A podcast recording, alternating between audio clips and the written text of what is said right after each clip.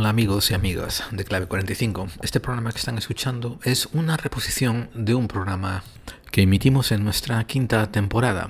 Se trata del programa número 119, que lo titulamos Explicando la magia. Vino de invitado Gustavo Fernández, que se trata de un investigador con muchos años de trayectoria argentino y que también tiene un programa de radio, bueno, tuvo varios programas de radio, ahora mismo tiene uno, un podcast titulado al filo de la realidad y que también es autor y divulgador con muchas credenciales. Le recordamos que mm, por ahora mm, vamos a tener una serie de reposiciones eh, con un poco de contenido original cada tres semanas, cuatro semanas más o menos. Mientras preparamos la octava temporada de Clave 45 que comenzará en el 2023.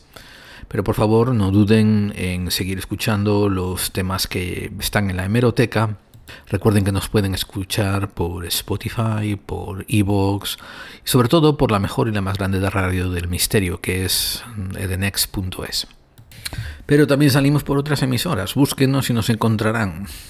Salimos en la plataforma de podcast de Apple, en el iTunes, y mm, también, por ejemplo, en ovniradio.com.ar. Un abrazo fraternal a nuestros amigos de Argentina. Y Radio Cadena Madrid que ahora creo que la pueden escuchar por radio valle del. Disfruten.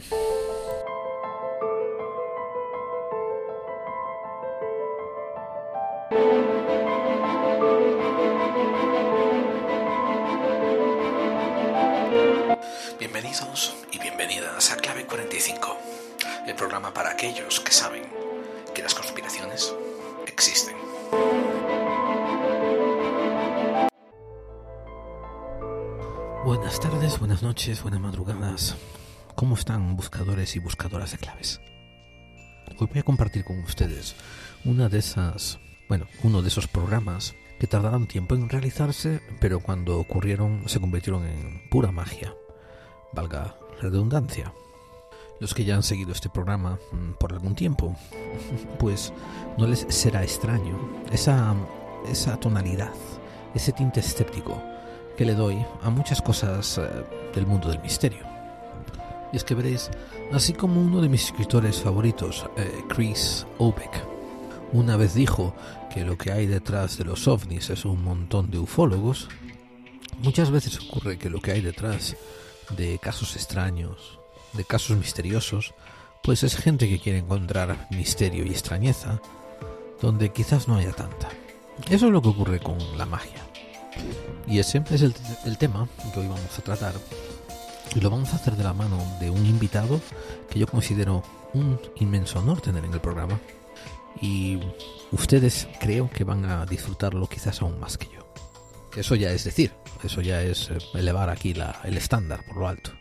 Hoy para hablar de la magia desde un punto de vista pragmático, desde un punto de vista casi práctico, desde un punto de vista accesible, tenemos con nosotros al investigador, al ufólogo, al escritor, al periodista, al articulista, al ensayista, al divulgador, Gustavo Fernández.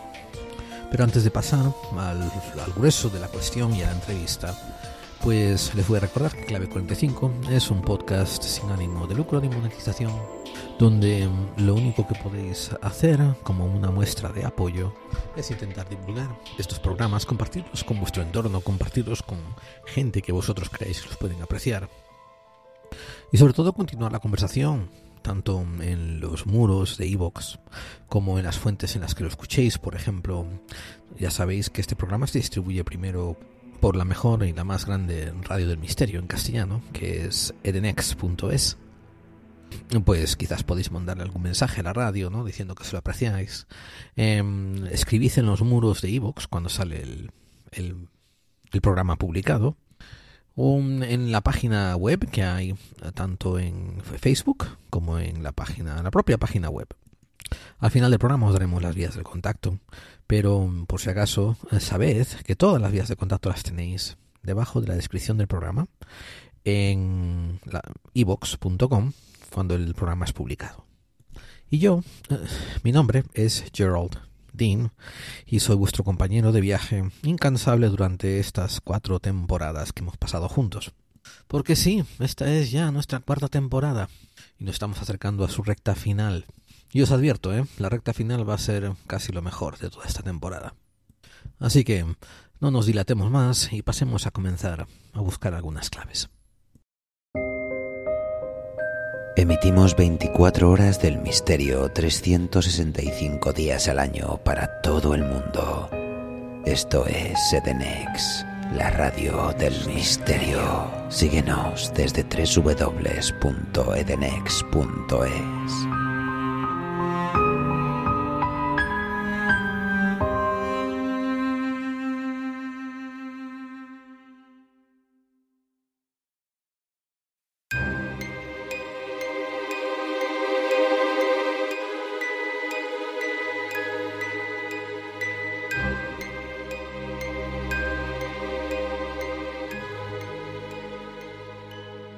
Desde que mm, hace varios años lancé aquel programa titulado Los modernos brujos de 1985, me han llovido cantidad de preguntas sobre la temática. Me han llovido preguntas incluso de la índole de mm, si les podía dar los contactos de esas personas de las que narré sus vidas, como que alguien quería ponerse en contacto con ellos para cerciorarse o para hacerle preguntas, sin tener, sin tener mucho en cuenta que lo que yo estoy narrando era un poco, o sea, sí, es un poco no sé, un poco aventura personal, pero fue un drama que afectó a varias personas. Obviamente como está esa distancia y el anonimato de, mi persona y la distancia de la radio, pues la gente se lo toma un poquito más insensibilizado, ¿no? Pero recordaros lo que ocurrió al final de ese relato, ¿no? Eh, quiero decir, con la discapacidad de una persona, con la separación entre los amigos, con las explicaciones que hubo que dar, tanto a las familias de los afectados como los allegados, mm, el mal ambiente que se creó en el barrio en que se ocurrió. En fin, suena como que hay mucha gente que, que vamos, que se toman estas historias que uno narra con sensibilidad y con tiento, em, como si fuesen, yo qué sé, novelitas de tres al cuarto, ¿no? Como si fuesen otro episodio de ficción en Netflix. Si es así, pues creo que tenéis un problema de empatía. Para la gente que no sepa de lo que estoy hablando de ese episodio, pues hubo una reposición hace poco y podéis pasaros por evox.com y descargarlo y bajarlo y escucharlo. Pero en el tema se tocaba lo que eran magias prácticas y se mm, tocaba también el ejercicio de prácticas paranormales. Por ejemplo, lo equivalente a viajes astrales, que yo usé ese término como referencia, no como un sustantivo, no como un putativo, no para decir que eso es lo que estaba ocurriendo. Dije que era algo así como eso lo que ocurría, porque no presumo de entender que era lo que estaba pasando aún 40 años después. Había también adivinación y premonición. Había ejercicios de meditación que al final acababan acababan también traspasándose a sueños controlados o sea, onirismo dirigido. Había muchos efectos, como digo, extraños en esas ocurrencias y la famosa batalla de magos que pensamos que iba a ser algo muy diferente a lo que al final ocurrió. Pero mm, os voy a decir una cosa. Eh, creo que la gente tiene eh, corrupta la imaginación sobre el concepto de batallas de magos por un montón de, libros como de Harry Potter y gilipolleces de estas. O sea, quiero decir, ficciones infantilizadas de ese estilo, ¿no? Donde uno posee unos poderes extraños parecidos a unos eh, demidioses, ¿no? Donde puede que levitar y hace así un gesto con la mano y le sale un rayo verde o cosas así tonterías o dice dice unas palabras extrañas en un lenguaje parecido al latín o algo y ocurre algo, ¿no? yo qué sé, esas son un poco las fantasías cinematográficas. Las, la realidad nos ha informado acerca de, de, batallas de brujos que ha habido y tenía más parecido con lo que me ocurrió a mí, a nosotros y a mis amigos que, que otra cosa. Quiero decir, os vais a los carteles de drogas que hay en Sonora que hay en México eh, y sobre todo ahora no tanto pero más cuando antes de que Trump y, la zona que estaba más abierta y propensa a, hacerse ese tráfico no y, bueno cada gran capo pues tenía su propio brujo y eventualmente ese brujo coordinaba que se hiciese un ataque a otro capo y, y, no que se atacase tanto a sus fuerzas o a sus a sus sicarios sino que fuesen a atacar al otro brujo que estaba allí. Eh, entonces estas guerras de brujos son más bien literalmente de mandarse sicarios entre ellos a acabar con la vida del otro brujo y en esos contextos tienen más que ver con la realidad vivida y que yo narré en mi episodio del 85 a un nivel un poco de calle, que las sandeces que cualquier escritor de Hollywood se puede imaginar para entrar en la industria del entretenimiento y cobrarse un cheque. Mm, veréis, eh, yo tengo un problema con la perversión de las definiciones, porque yo creo que la magia existe, pero también creo que a lo mejor el 90% de las cosas que una persona que encuentres en la calle le preguntes por magia y que él o ella te indique a mí esto me parece mágico, aquello me parece mágico, son chorradas, o son idioteces, o son exageraciones, o son o son imaginaciones calenturientas, o a lo mejor son incluso corrupciones en su en su percepción de la realidad, influenciadas por Hollywood. Yo he estado siguiendo a un divulgador a un investigador, a un ufólogo y sobre todo a una gran persona que tiene muchos años de trayectoria en su haber. Esta persona es eh, Gustavo Fernández. Como dije antes, es un escritor, eh, divulgador, es un periodista eh, argentino que reside en Paraná. Y él también es el conductor de un programa, un podcast que podéis encontrar en Evox, titulado Al filo de la realidad. Es un programa muy longevo tiene muchos años de trayectoria y yo lo descubrí casi nada más que salió Evox. Y siempre estuve suscrito a él. Em, hay gente por ahí que comenta que yo estoy en contra de, de los de los eh, ¿cómo se dice? podcasts de pago y nada más lejos de la realidad. Yo tengo dicho muy muchas veces que Clave 45 no se convertiría nunca en un podcast de pago y que yo nunca activaría el modelo de contribución, pero eso es una elección propia. Em, yo siempre he aplaudido a la escóbula de la brújula, que el verano en que decidieron hacer unos programas que eran solamente por suscripción. Em, todos los que tienen el botón encendido de apoyar a través de iVoox me parece una iniciativa genial porque lo que sí he dicho bastantes veces es que el público español está muy acostumbrado a agarrar cultura por la jeta eh, parcialmente no tienen culpa de haber vivido tantas crisis económicas tan seguidas y durante tantas décadas unas atrás de otras. Por tanto, la pobreza crea la pobreza económica crea pobreza de espíritu. Pero por otro lado, esto en general son muy aversos, ¿no? Ya también a, a, pagar por cualquier cosa y si puede ser alcanzarlo gratis, con la mentalidad del chorizo, que es algo que se, mucha gente tiene adscrita, ¿no? Tiene inserta ya casi en su ADN español. Quiero decir ese concepto de decir, oh, ¿para qué voy a pagar por ver unas pelis en un canal de suscripción cuando la puedo descargar a través de un P2P, ¿no? Gratis. Mm, o sea, debes de pagar porque es una transacción comercial y porque crear cultura cuesta dinero. Eh, ahora, debieras poder negociar también cuánto estás dispuesto a pagar y cuánto estás dispuesto a recibir. Eso es algo diferente, es un tema diferente.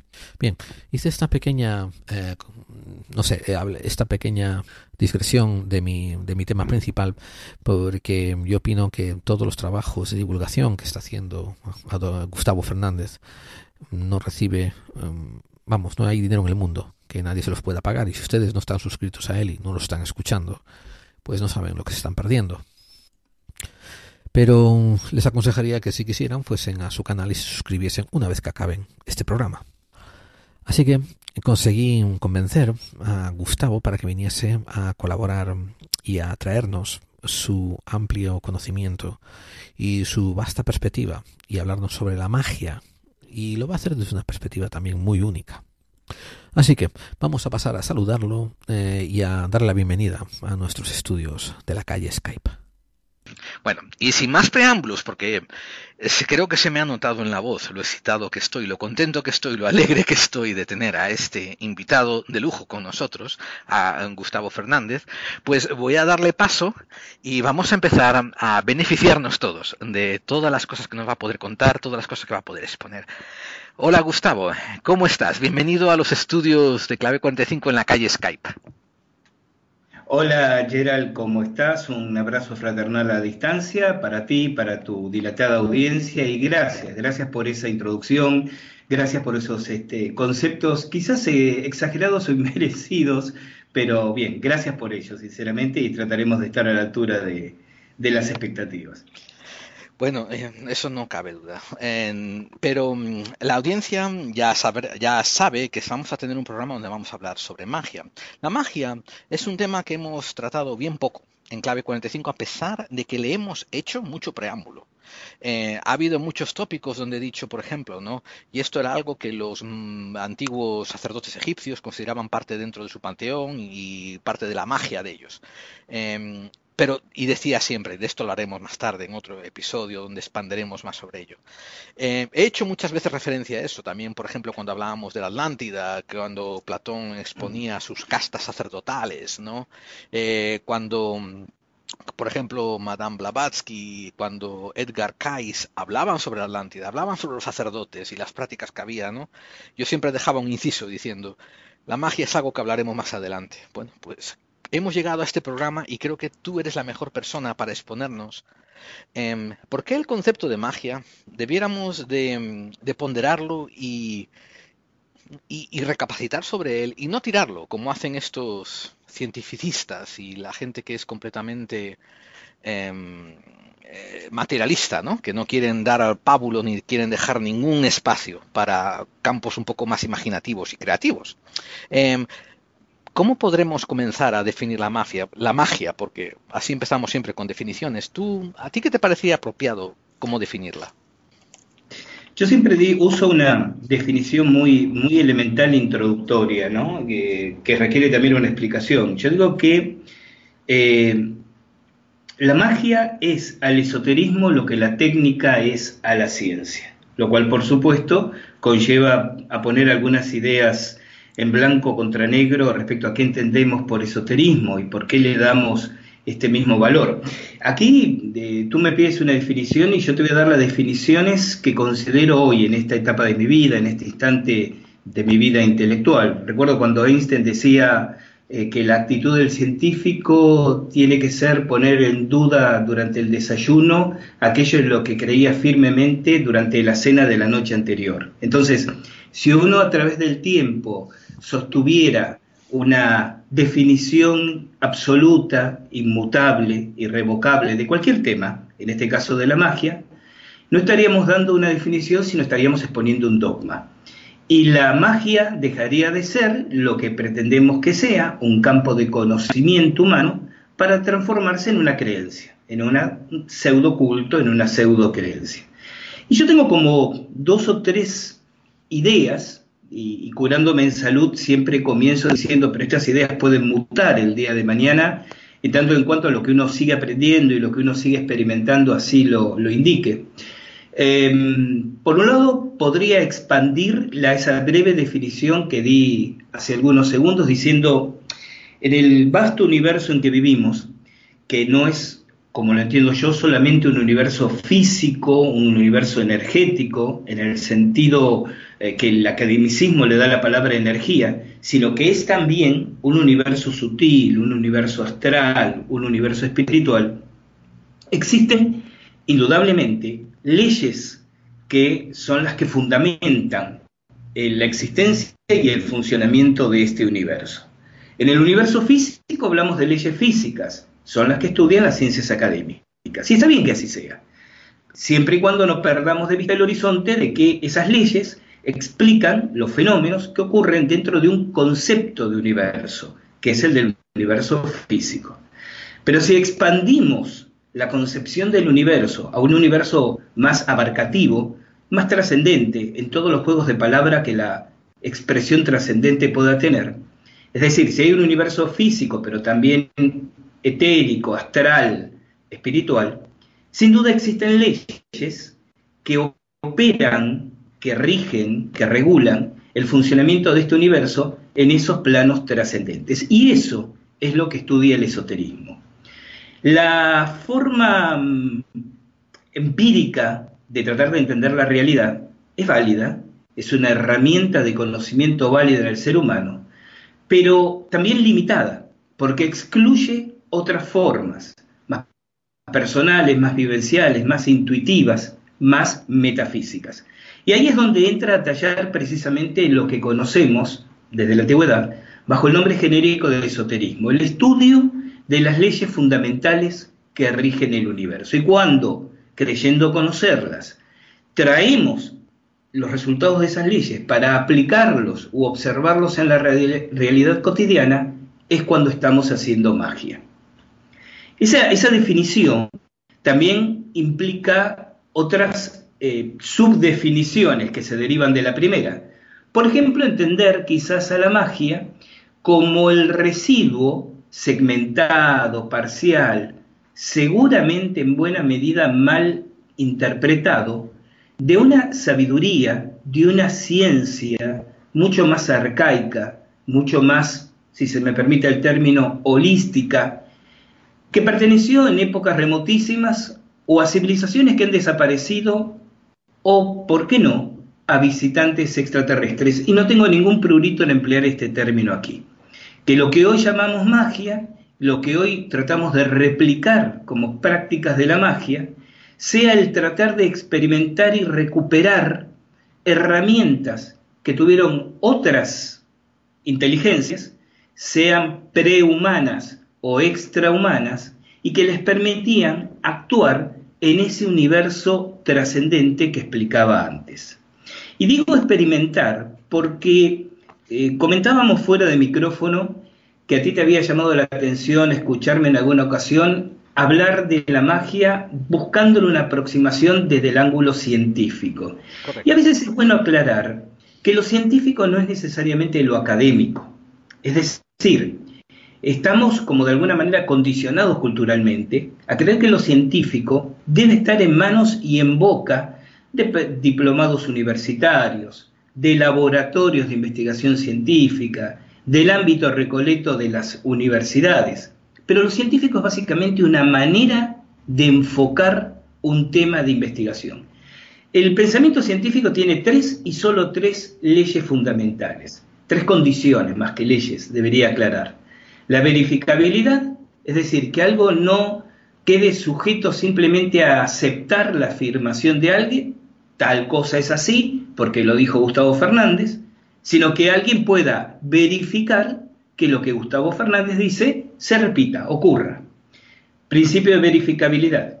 Segundo principio, el de experimentabilidad, que cada vez que repitamos una misma experiencia, obtengamos siempre el mismo resultado. Esto lo propone la práctica de la magia, dejando de lado también como conversábamos fuera de, micrófono, la cantidad de improvisados, de oportunistas, eh, de gente de buena fe, pero con una falta de fundamento filosófico, teórico, este, intelectual en que sostener sus afirmaciones, ¿no?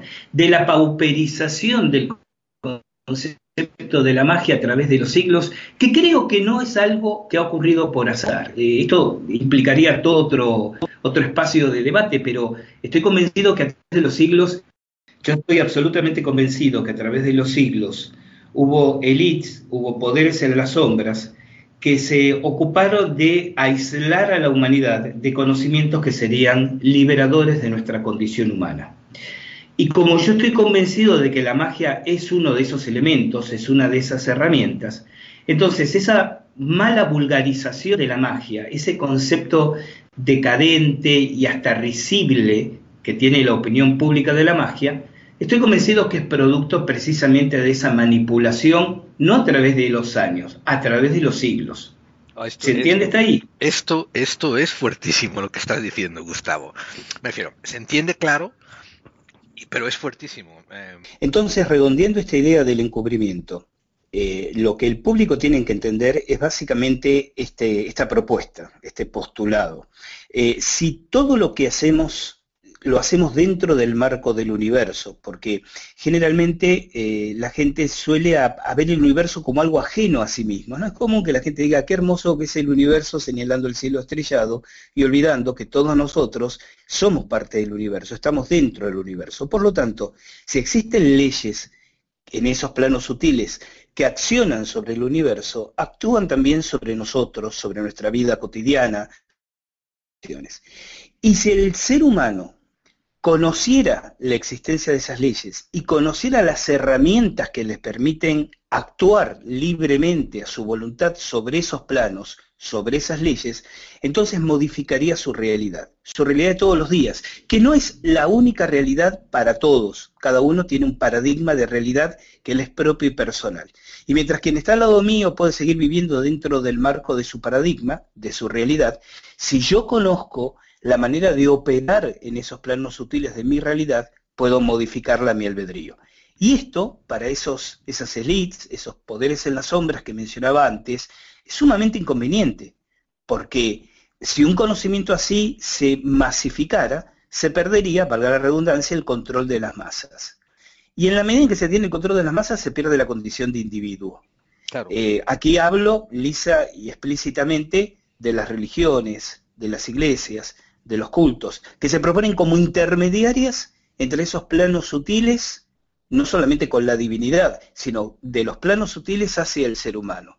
Pero hablo también de una culturalización, no puedo decir una educación del ser humano, que le hace creer que la única realidad existente es lo tangible cotidiano.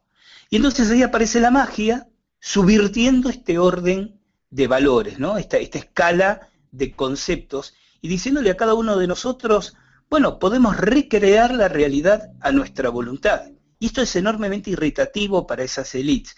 Y de ahí esta especie de campaña propagandística que a través de los, como dije antes, de los siglos, no simplemente de los años, ha vulgarizado, ha ridiculizado. Un filósofo de fines del siglo XIX, Pierre Piot, escribió una frase que yo considero genial. Él escribió, en la Edad Media a los brujos, a los magos, a las hechiceras, se los quemaba. Hoy en día es todavía peor, porque se los ridiculiza, ya que el ridículo jamás ha creado mártires. Esa es brillante. Y quiero, quiero hacer un pequeño resumen, eh, dando unas, unas cuantas claves puntuales sobre lo que tú nos has comunicado en los últimos cinco minutos. ¿eh? Quiero decir, eh, estamos de acuerdo en que hay capacidades dentro del ser humano que no están definidas todavía ni por la ciencia ni por el conocimiento superficial y ortodoxo. Eso no es difícil de entender. Quiero decir, con el progreso de la medicina, con el progreso de las ciencias, las físicas, estamos descubriendo nuevas capacidades y, nuevos horizontes, tanto en el universo como dentro mismo del ser humano. Eh, pero tú sí estás diciendo ¿eh? que hay un interés que está concertado desde las capas de poder por mantenernos excluidos e ignorantes de acercarnos a ese otro tipo de conocimiento. Totalmente. y y eso influiría en sus planes de control, y no estamos siendo conspiranoicos en absoluto, estamos analizando la geopolítica mundial, porque yo, de hecho, para estar de acuerdo contigo, no tengo más que referirme a cómo el mundo del siglo XX y cómo el mundo del siglo XXI se está definiendo, que es cada vez el 1% se reduce más y hoy en día es el 0.1%, y, y la masa que está casi, casi desvalida sigue creciendo y aumentando, cada vez disminuyendo más lo que antes era considerado una clase media. Y ojo, todos sabemos que con la necesidad, con el hambre, viene siempre de la mano la ignorancia y, el embrutecimiento. Porque es difícil cultivar el Absolutamente. Espíritu. Es difícil cultivar el espíritu si, si el cuerpo está sufriendo. Em, Aunque también, perdón, perdón que te interrumpa, Gerald, pero te puedo armar una ecuación absolutamente a la inversa, pero igualmente válida. Si todas las masas les da cierto nivel de comodidad básica controlada. La gente no pregunta y la gente resigna su libertad ideológica de pensamiento y de cuestionamiento.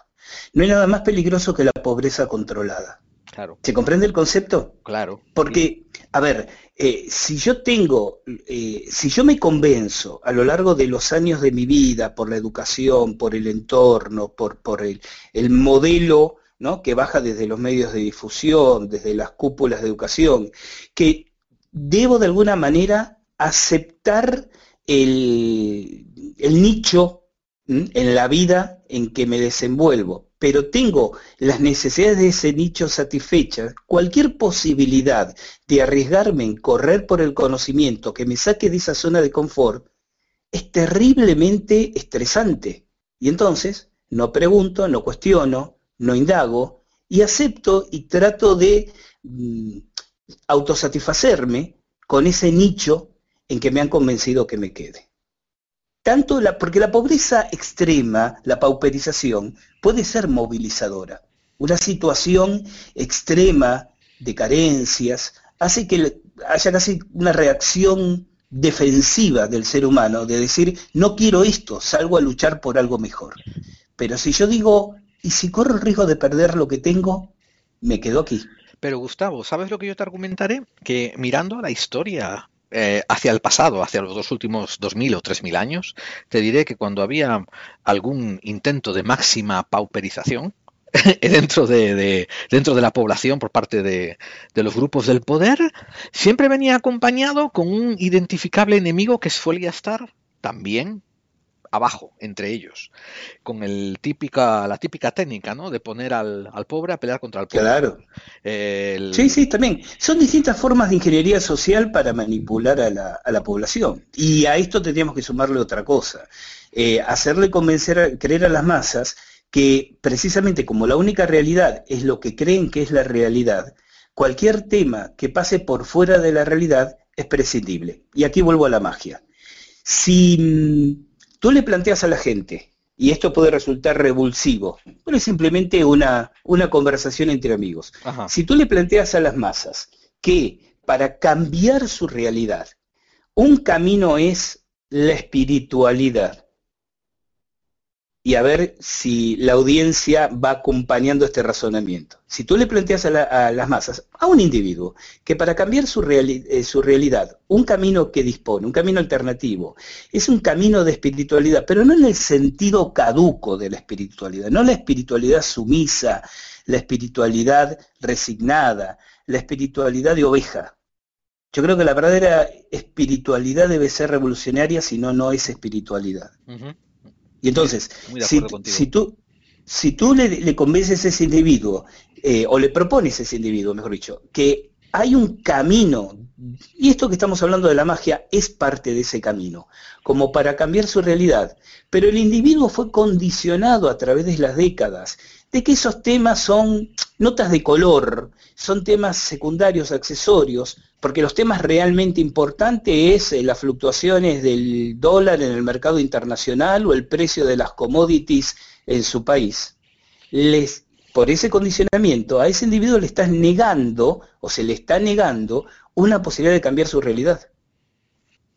Debe haber un cambio social, debe haberlo. Debe haber cambios políticos, debe haberlo. Debe haber cambios en el esquema conceptual, no quiero decir ideológico, porque puede tener una interpretación sesgada, en el esquema conceptual de qué es una sociedad más equitativa, más justa, claro que sí, pero también, pero también debe haber un, cambio en la concepción de lo espiritual y lo que cada uno puede hacer con su propia espiritualidad. Y ahí aparece la magia, como una herramienta para modificar su paradigma de todos los días. Bueno, entonces Gustavo, te voy a hacer una pregunta que es un poquito sarcástica, un poco jocosa, y tómatelo en ese tono, pero es solamente para, no, para disipar algunas preguntas que puedan quedar, algunas cuestiones que puedan quedar en cuanto a este tema, ¿no? Eh, entonces yo cuando estoy escuchando la radio o veo la televisión y me sale un anuncio diciendo que para mis problemas financieros que llame al 1800 donde me va a contestar el brujo Cocolcón o cualquier cosa de estas, ¿no? Eh, hay, eh, o sea, eso, esos tipos tienen un certificado de magos expertos y me van a arreglar todos mis problemas. Eh, ¿Eso es lo que estamos hablando de magia? Claro que no, aunque ¿quién soy yo para juzgar lo que el mago Cocolcón hace?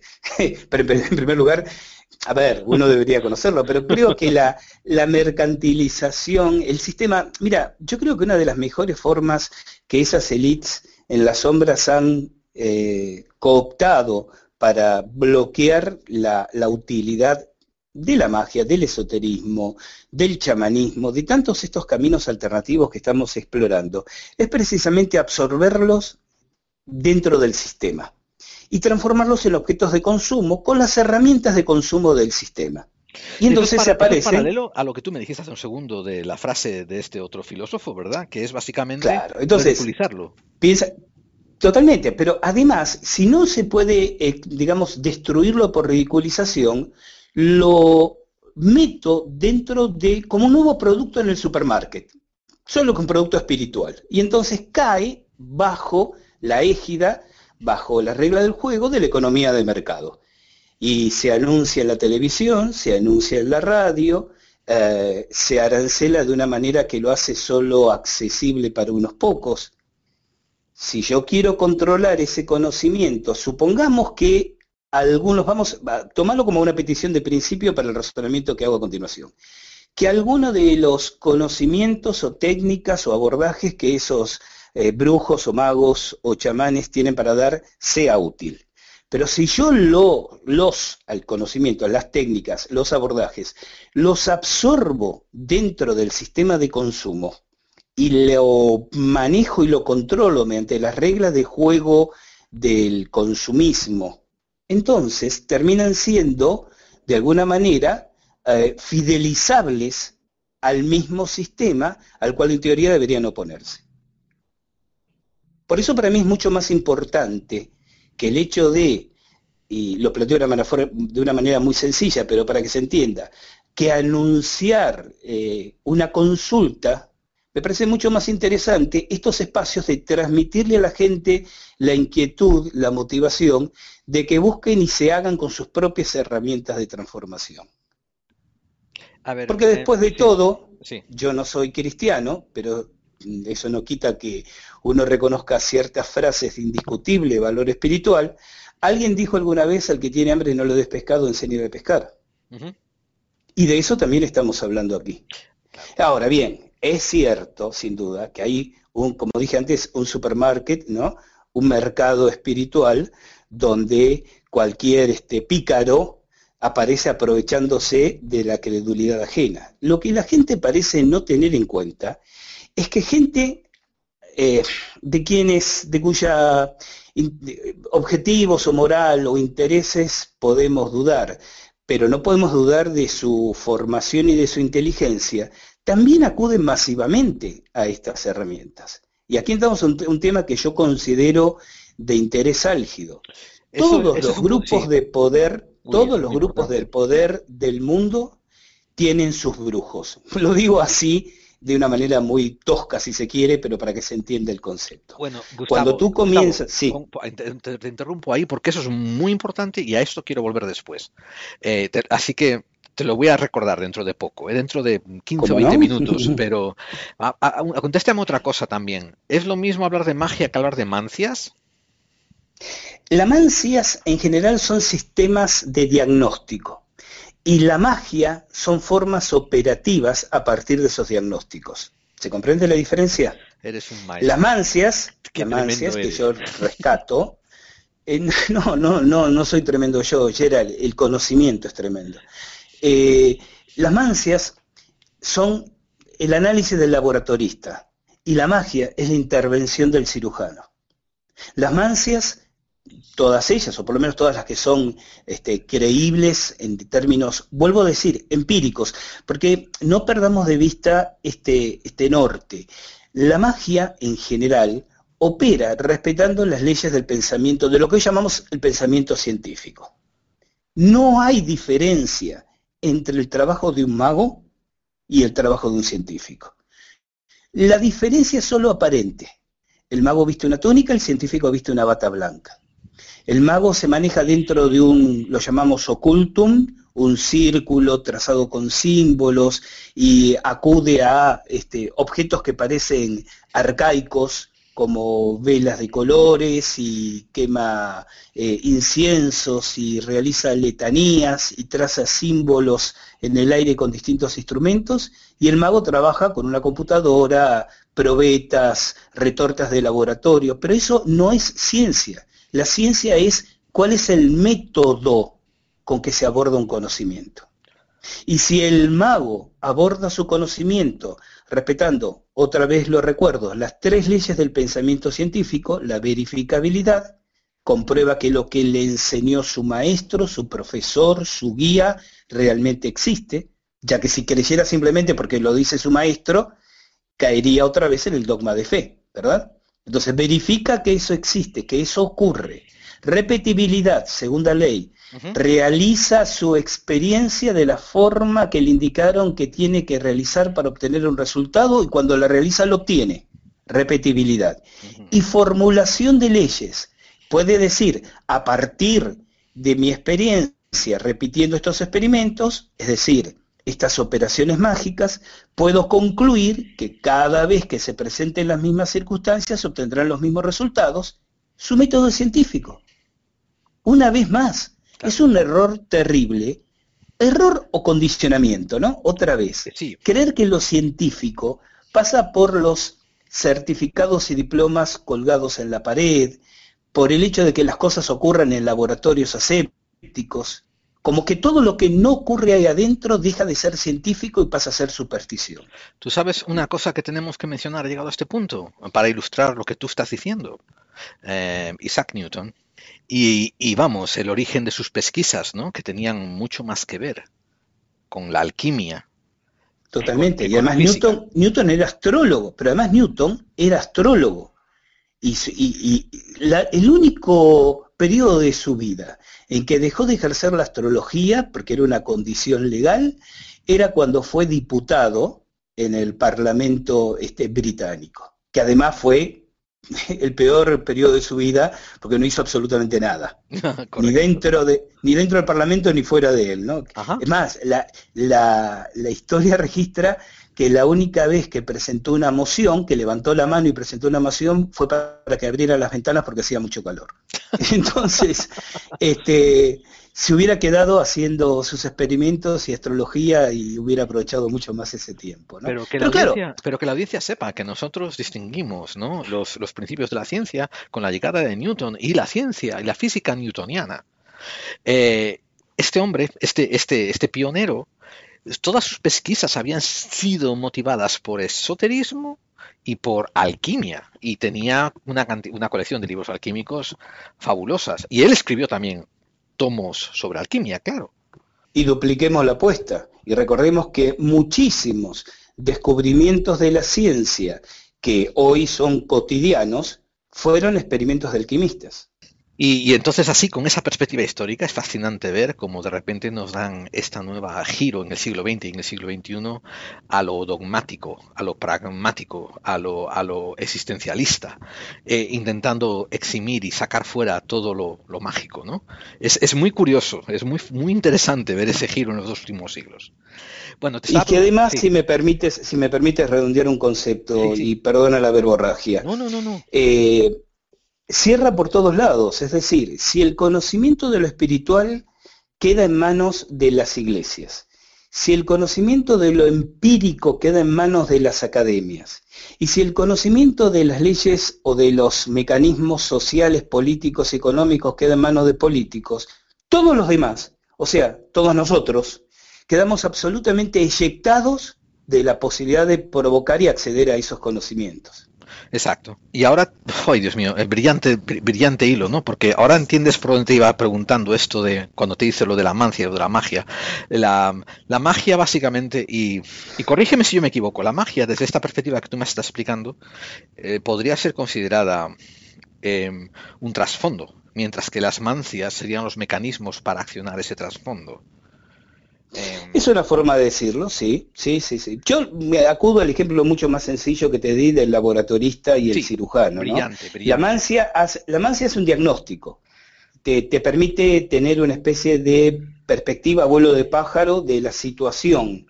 Y la magia es la manera como vas a actuar en esa situación. y, ojo, si un practicante de alguna mancia vamos, cualquier practicante de cualquier mancia estaría muy limitado por esas herramientas a las que él tiene acceso para alcanzar diferentes objetivos de la manipulación de la magia. ¿Es, eso correcto? Quiero decir, de que alguna mancia, alguna mancia se prestaría mejor para hacer unas cosas y otras mejor para hacer otras. Y fíjate que tal es así que eh, históricamente existen como categorías, eh, pero categorías que se ven desde el punto de vista de la espiritualidad, es decir, en otras palabras, ¿qué es lo que tiene más alta vibración? Hay mancias que tienen una vibración superior, por ejemplo, la astrología, por ejemplo, eh, los arcanos mayores del tarot, por ejemplo, el Shikin, el libro chino de las mutaciones, y hay mancias que tienen como una vibración inferior. Por ejemplo, los llamados bucios, que es la adivinación o mancia, a través de la lectura de un grupo de caracoles caídos sobre un tapete, que es una práctica muy difundida en Latinoamérica, traída desde África. Por ejemplo, los arcanos menores del tarot, eh, la lectura de la borra del café, es decir, todas esas mancias que estamos, y son solo unas pocas de todas las que existen, se pueden dividir en niveles de, no de precisión, sino de sincronización con la espiritualidad y sutileza de esos planos que estábamos hablando. Te voy a hacer una pregunta un poco comprometida entonces. ¿eh? Em, ¿A ti te parece que em, la investigación el conocimiento, la, adquisición de conocimiento sobre cualquiera de estas mancias está en contrapunto con eh, la espiritualidad que hay detrás del cristianismo, por ejemplo. Digo que son opuestas, pero fíjate la pregunta, ¿eh? Te voy a dar dos respuestas. Te voy a dar vos querías una respuesta, te voy a dar dos. Sí, sí, sí. Sí y no. Sí y no. Es decir, Elabora, sí. está, sí está, este, de alguna manera entra en, colisión con el cristianismo si lo entendemos como iglesia institucionalizada. Correcto. Y no lo está si entendemos al cristianismo como filosofía y conocimiento. Es brillante esa respuesta, Gustavo. Y expláyate, expande sobre ello los detalles lo más que quieras, porque ahora mismo estoy oyendo a, a 50 oyentes rascándose la cabeza diciendo, ¿cómo? es que existe un verdadero cristianismo esotérico muy cercano al cristianismo. El cristianismo que hoy en día, y, tendríamos que, ir más allá y decir de cuál de todas las formas de cristianismo estamos hablando. No es el mismo el luterano que el anabaptista, no es el mismo el anabaptista que el menonita, no es el mismo el menonita que el evangelista, no es el mismo el evangelista que el católico, no es el mismo el católico que el copto egipcio o que el ortodoxo ruso, ¿verdad? Entonces, con una generalización sin entrar en aguas demasiado profundas, existe un cristianismo esotérico, existen conocimientos, lecturas y formas de entender las enseñanzas cristianas, y ya sea te doy un ejemplo, que entran en conflicto con lo eclesiástico, es decir, con la iglesia, con el catecismo eclesial, pero no entran en conflicto con el pensamiento original. Por eso el cristianismo primitivo, de los primeros, diríamos, mil años, eh, se acercaba mucho más a esta concepción, por lo menos había espacios como el de los cátaros, por ejemplo, que estaba mucho más hermanado, y empleo hermanado en el sentido eh, amplio de la palabra, incluido el de fraternidad, ¿no? Hermanado con la enseñanza espiritual pura y que después se fue deteriorando con el paso de los tiempos, al punto que ya por el siglo XIV ah, o XV, en este momento no recuerdo la fecha exactamente, el Papa Inocencio I, en una carta a un cardenal, le dice, y esto está, y no es ni siquiera un archivo secreto del Vaticano, porque si lo fuera no, uno no lo conocería, ¿no? Este, le escribe en una, en una carta a un cardenal, aquella famosa frase de este mito de Jesucristo nos ha resultado muy útil. Fabuloso. Hay, hay, literatura que inclusive es fácil de acceder este, a través, inclusive de descargarse textos este, en Internet, eh, de investigadores que han reunido una documentación muy interesante en el sentido de mostrarnos que ese cristianismo original poco tiene que ver con el cristianismo actual. Y en ese cristianismo, lo esotérico. Gustavo, pero yo siempre aprovecho para darle un poco de, bombo y platillo a trabajos de otros que me encantan. Eh, y hay un libro reciente escrito por Fernando Conde creo que se llama, tengo que buscarlo, que se titula El año en que, 303, el año en que crearon el cristianismo. Y es Es que yo estoy convencido, mira, yo no lo he leído y ya que estamos mencionando trabajos de terceros, permíteme que recomiende uno, Mentiras Fundamentales de la Iglesia Católica.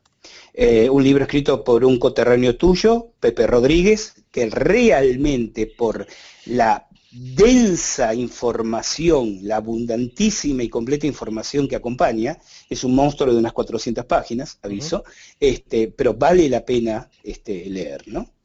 Eh, y esto es así. Eh, entonces, es cuestión de investigar. Lo que pasa, y bueno, a ver, ¿cuál es la razón por la cual hasta el siglo XVIII estaba absolutamente prohibido que el vulgo leyera la Biblia? Y solo podían ciertos grupos de letrados acceder a la misma o bajo la guía de un sacerdote que decía qué había que leer e interpretar de qué manera.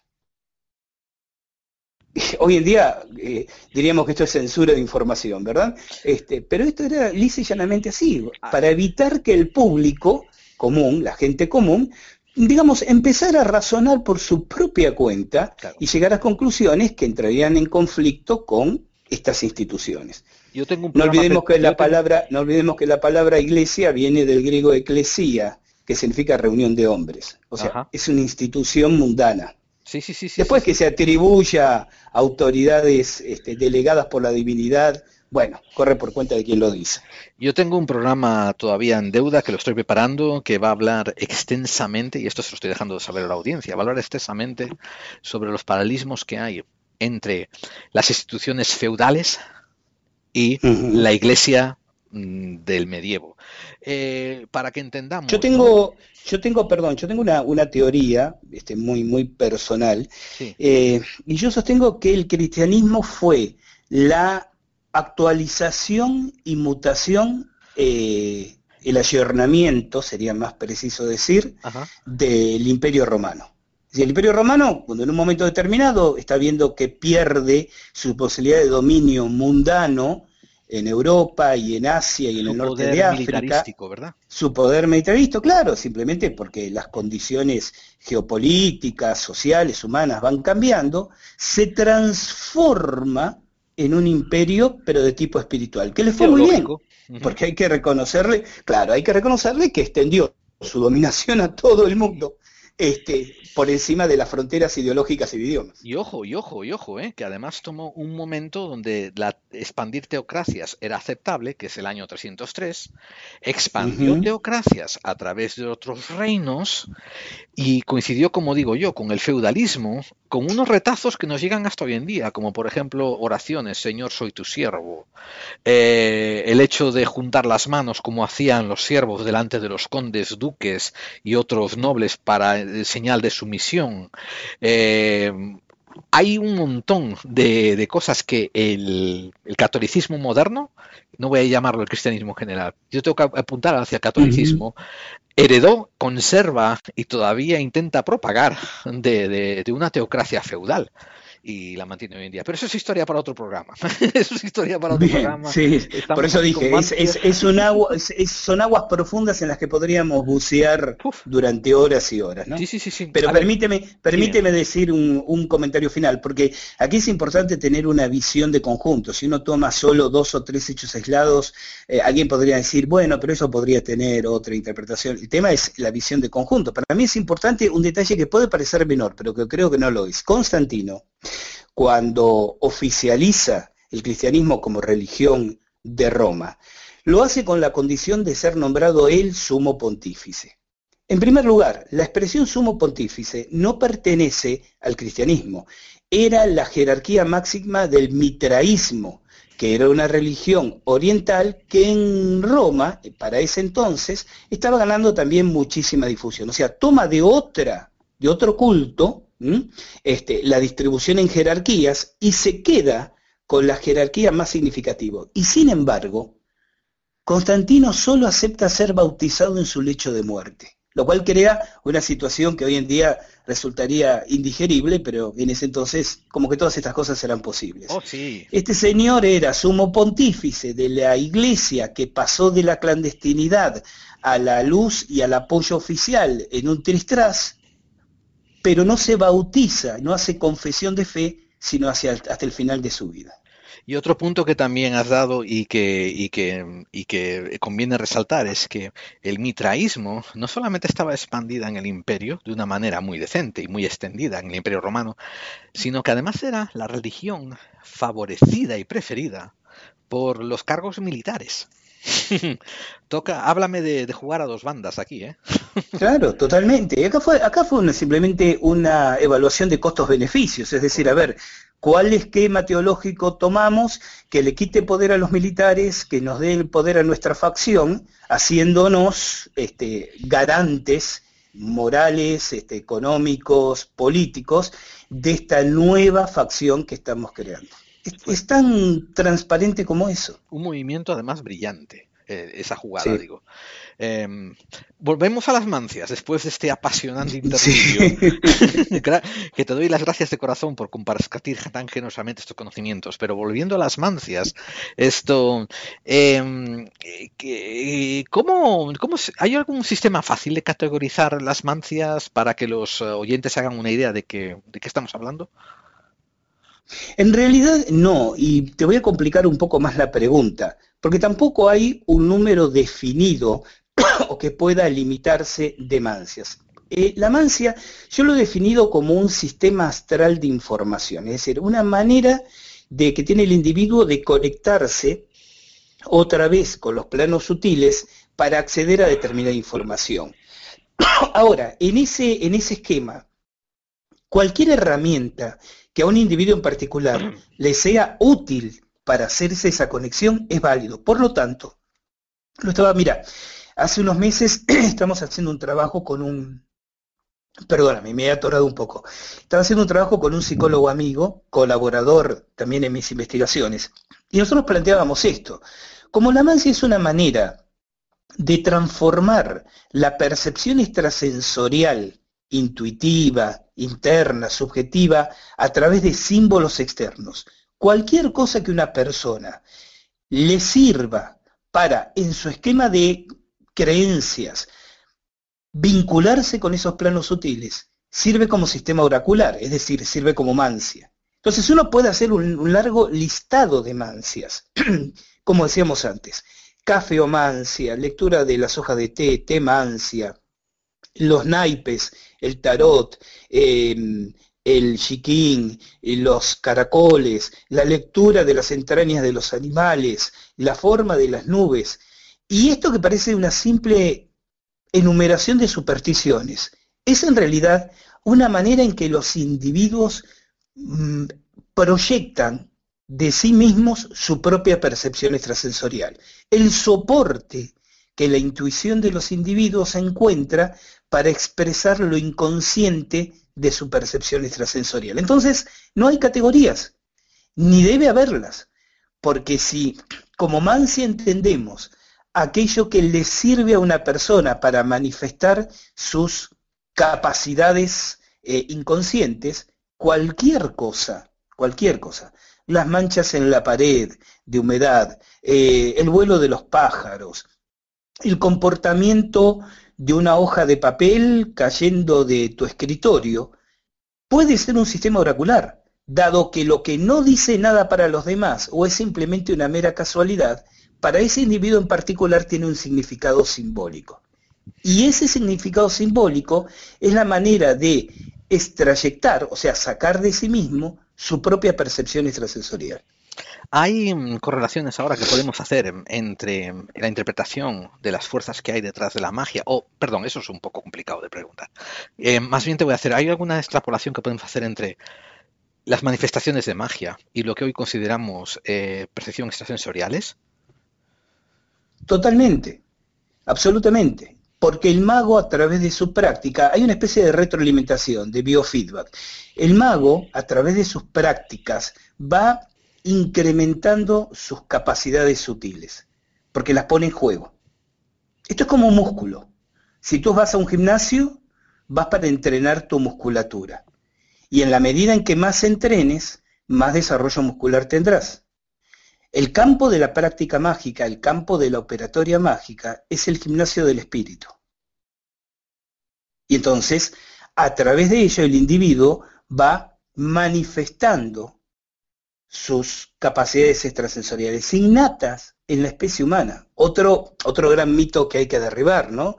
La gente tiene la percepción de que las personas que tienen capacidades extrasensoriales son como dotados, elegidos, iluminados, unos pocos en un montón. Y en realidad todos los seres humanos tenemos latente nuestra potencialidad parapsicológica. Que la manifestemos o no depende de otros factores, de un sinnúmero de factores. Pero todos tenemos esas capacidades latentes. Y hay espacios donde se bloquean, donde se reprimen, y hay espacios donde se manifiestan, donde se estimulan. Y la práctica de la magia es uno de ellos. Mm, fabuloso. Mm, em, bueno, em, eres capaz de darle a, mi audiencia ¿no? algunos puntos donde tú puedes aplicar lo que es conocido como prácticas mágicas, ¿no? Dentro de los principios científicos, por ejemplo, lo que decías tú de replicar experimentos, eh, yo qué sé, eh, hacer análisis eh, sobre, sobre un test. Te lo planteo, te entiendo la pregunta, te lo voy a plantear de dos maneras. La primera, eh, la primera aproximación es que si uno trata de estudiar los fenómenos de la magia con las herramientas científicas, se va a quedar a mitad de camino. Porque las herramientas científicas, hoy por hoy, miden la realidad hasta cierto punto. Vuelvo a lo que dije al principio de la entrevista, Gerald. Si aceptamos eh, en, el, contexto de esta entrevista que el universo abarca planos mucho más sutiles y amplios que los de la realidad tangible, tenemos que darnos cuenta que hoy por hoy lo que llamamos ciencia, herramientas científicas, solo tiene acceso a este espacio limitado de la realidad tangible, que no significa que no lo tenga en el futuro. Y pongo un ejemplo concreto. La tan popular hoy en día materia oscura del universo. Durante mm, milenios, los esoteristas sostuvieron que el universo se encontraba interpenetrado por lo que ellos llamaban el mundo, universo o plano astral. Bien, ¿qué es el plano astral? Es un universo dentro del universo pero este otro universo extremadamente sutil. Imaginemos un universo de materia tan sutil que no puede detectarse físicamente, pero que interpenetra todo al punto tal que es el esqueleto que sostiene el universo material tal como lo conocemos. Esa materia astral que interpenetra el universo, interpenetra todo, por lo tanto también nos interpenetra a nosotros, provocando en nosotros una especie de duplicado de nuestro cuerpo físico, que es lo que popularmente se conoce como cuerpo astral, tan presente en tanta literatura sobre viajes astrales que pulula por ahí. Ese universo astral entonces es extremadamente sutil, por eso no lo podemos detectar físicamente, es un, como dije antes, un entramado que sostiene al universo tal como lo conocemos y le da razón de ser al universo que percibimos. Durante milenios se dijo que esta era una afirmación meramente antojadiza, estaban quienes creían en el universo astral y quienes, como no lo podían comprobar, no lo podían detectar, no creían en él. En el año 1985 los astrofísicos postulan una teoría, la de la materia oscura. ¿Qué decía esa teoría? Que existe en el universo una enorme cantidad de materia que no podemos detectar. Por eso la llamaban oscura, por ser oscura, es decir, indetectable a nuestros aparatos físicos de medición. Es más, postulaban que hasta el 80% del universo estaba hecho de materia oscura. Esa materia oscura interpenetraría todo el universo. Y entonces, eso que era una teoría en el 85, desde hace cuatro años se ha comprobado experimentalmente. La materia oscura existe. Ahora bien, ¿Cómo se definía el universo astral? Como una materia extremadamente sutil que interpenetra todo el universo, tan sutil que no la podemos detectar, pero que debe estar ahí para que el universo funcione como funciona. ¿Cómo definen hoy los astrofísicos la materia oscura? Como una materia extremadamente sutil que interpenetra todo el universo, pero que no podemos detectar, pero debe estar ahí para que el universo funcione como funciona. Estamos hablando de lo mismo.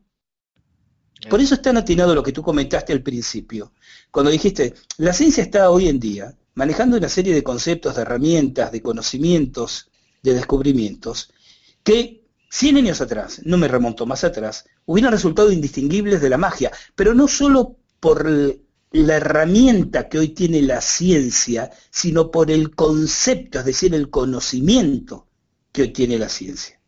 A ningún científico le ruboriza hoy en día hablar de materia oscura.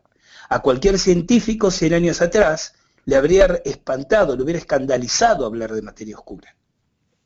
Entonces ahí tenemos un ejemplo cabal de cómo la ciencia va expandiendo su conocimiento y absorbiendo el concepto de lo cuántico, sin ir más lejos, tan de moda hoy en día.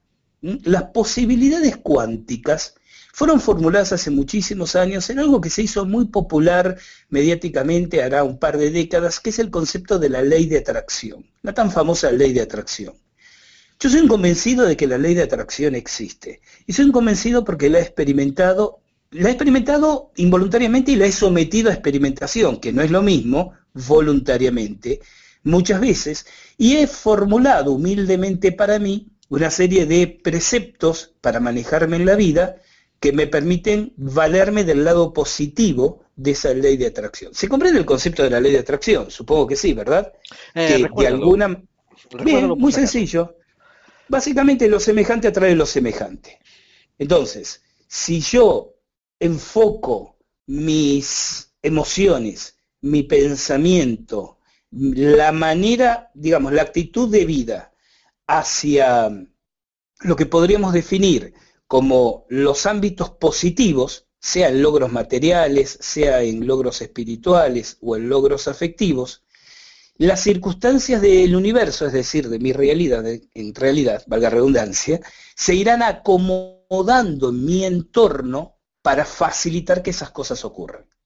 Si yo pongo el foco de mi energía en lo negativo, las circunstancias de mi paradigma, es decir, de mi realidad, se irán acomodando para que ocurran esas cosas negativas. Que ocurra lo positivo, que ocurra lo negativo, según la ley de atracción, depende más de dónde pongo mi energía, el foco de mi atención, la voluntad y el esfuerzo sostenido, que de los factores ajenos a mí, que existen, que son condicionantes, para bien o para mal, pero que en realidad son secundarios. Cuando Schrödinger postulaba el principio de incertidumbre, estaba hablando en términos académicos de la ley de atracción. Porque él dijo, depende del observador y el momento en que abramos la caja, el gato está vivo, el gato está muerto o el gato no está. No depende de un supuesto hecho objetivo que el gato esté en la caja, sino de con cuál de todas las realidades posibles el observador toma contacto. Y esto que parece tan esotérico, es el principio de incertidumbre que hoy es uno de los pilares de la ciencia contemporánea, especialmente de la física cuántica. Ah, es, un, es, una, es un símil, o sea, un paralelismo, un, ejemplo brillante eh, para ello. Em, te voy a hacer una pregunta un poquito mm, simplista y por favor no pases más de 10 segundos eh, explicándola. Em, ¿Es esoterismo lo mismo que magia? La magia es al esoterismo lo que la técnica es a la ciencia. Ocupé menos de 10 segundos, no te puedes quejar. No, para nada. La magia es, la magia es la aplicación de los principios teóricos formulados por el esoterismo. El técnico electricista que hace la instalación eléctrica en tu casa es un técnico, no es un científico. Pero él te ilumina, él alimenta tu computadora, él instala el sistema que te permite valerte de la electricidad, porque a través de, los años, de las décadas, los científicos estudiaron en teoría la electricidad, en laboratorio de la electricidad, y son los que le dicen al electricista, mire, si usted conecta este cable con aquel, ilumina la vivienda. Si usted conecta este cable con aquel, eh, provoca un incendio. ¿Se comprende? Entonces, el técnico aplica conocimientos que la ciencia formula con sus experimentaciones. El mago aplica conocimientos que el esoterismo formuló a través de los siglos. Eh, ahora quiero, ahora quiero que me dedicar un poco de tiempo a que cubramos un poco, bien poquito, bien por encima, porque seguramente lo volveremos a hacer en otros programas, ¿no? Pero la importancia de, los conceptos eh, mágicos que nos trascendieron de Egipto. Eh, ¿Por dónde te parece un, o sea, ¿a ti te parece relevante uno cuestionarse si, si, es meritorio de investigación la, magia que nos trascendió de Egipto? Muchísimo, porque yo creo que allí se encuentran las evidencias más contundentes que hablan de esta ciencia desaparecida que te comenté al principio de la entrevista. Y tomemos un solo ejemplo puntual, la energía de las pirámides, o debería puntualizar la energía de la pirámide. Existe toda una rama en la investigación parapsicológica que se conoce como piramidología, que estudia la energía que producen las réplicas a escala de la gran pirámide de Keops. Es decir, la pirámide de Keops es absolutamente distinta de todas las demás. O diría más, todas las demás son una mala copia de la pirámide de Keops. Esta pirámide, o de Khufu, llámala como quieras, tiene no solo tamaño superior a todas las demás, sino geometría distinta a todas las demás. Y se ha comprobado experimentalmente una serie de mm, particularidades energéticas que se producen dentro y en cercanías de esa pirámide, que también se producen cuando uno fabrica una réplica escala, mientras sea escala puede tener 20 centímetros de altura, la escala no es el tamaño, sino es la proporción. Entonces, esas mismas características se replican en cualquier réplica escala de, la, de esa pirámide. Y esa energía que se produce en esas pequeñas pirámides hechas a réplica puede ser empleado con fines prácticos, con fines pragmáticos. Y cualquiera que tenga unos años encima recordará que allá en los años 80, esto en todo el mundo, pero particularmente en Estados Unidos, estaba muy difundido los libros que proponían experimentos con pirámides. Muchos de esos experimentos son absolutamente aleatorios e incomprobables, pero otros eh, responden a una experimentación prolija, ordenada, cuidada, con resultados que son verificables. Entonces ahí tenemos una herramienta tecnológica es una energía, otra vez, es una energía que no podemos detectar, no podemos medir, no podemos introducir aparatos dentro de la pirámide que registren qué clase de energía es, pero no podemos negar los efectos físicos que provoca. Y esto es una herramienta, esto es tecnología. Solo que es tecnología, como se trata de una energía sutil, es una tecnología de los planos sutiles. Porque la magia es eso después de todo, tecnología de los planos sutiles. Yo no puedo tener a, yo no puedo tener a Gustavo Fernández en mi programa sin, sin, preguntarle algunas de las preguntas que a nivel personal y como admirador suyo siempre he querido, siempre he querido oír de su voz, ¿no? Eh, que, ojo, yo me intuyo ya la respuesta que va a dar, pero me parece también que la calidad de la respuesta que va a dar es tan buena que merece que la pregunta sea hecha. Esto, eh, Gustavo Fernández, ¿qué opina sobre la datación de la Gran Pirámide. Eh, sea, te alineas más a la ortodoxia, ¿no? diciendo que tiene 4.000 años, o tú tienes otra, otro, otra línea de pensamiento. No, tengo totalmente otra línea de pensamiento, pero explico por qué. No simplemente por caer en el facilismo de decir, no, seguramente es mucho más antiguo que la datación oficial. Es que la datación oficial no es creíble, porque ni siquiera es creíble ni la explicación oficial de cómo fue construida, ni la descripción eh, oficial de qué es exactamente la Gran Pirámide. Hay unos trabajos de un investigador, eh, de un químico ruso, eh, que él descubrió que en los bloques de la base de la Gran Pirámide hay cabellos insertos dentro de los bloques de piedra. Esto solo sería, cabellos humanos digo, sí, sí. esto solo sería posible si la piedra en algún momento no fue piedra. ¿Se comprende? Y fue algún tipo de aglomerado, mm. claro, o fue un tipo de aglomerado, suponte como el cemento. Correcto. Bueno, eh, a ver, convencioné ese, ese dato, pero uno puede hacer una larga lista. La datación, la datación de la pirámide se basa en una tontería, pero una tontería histórica que los libros académicos repiten, porque parece que cuesta mucho mover el pensamiento del, de lo que de manera... Hay, también un inmenso interés político y económico por mantener el estatus oficial de, ¿no? de los... Es que claro, que todos los, que, que, todos los intereses confluyen cuando tienen beneficios para repartir. Pero la datación, a ver, hasta es erróneo que le digamos pirámide de Keops o de Khufu, como era su nombre egipcio, porque esto se basa en, una, en un detalle absolutamente eh, tonto, no tengo otro término para definirlo. Gastón Máspero, quien fuera director del Museo de Antigüedades Egipcias a, a mediados del siglo XIX, encuentra en la gran galería, o sea, en el pasadizo principal de la Gran Pirámide, un cartucho. Cartucho es un jeroglífico rodeado por una especie de elipse con un glifo decorativo que da nombres de faraones. Los cartuchos siempre remiten al faraonato. Bueno, él encuentra en la pirámide la única inscripción, un cartucho con el nombre de Keops. De ahí concluye que la pirámide la ordena construir Keops. Y como Keops es fechable históricamente, de ahí viene la afirmación oficial del 2700 a.C.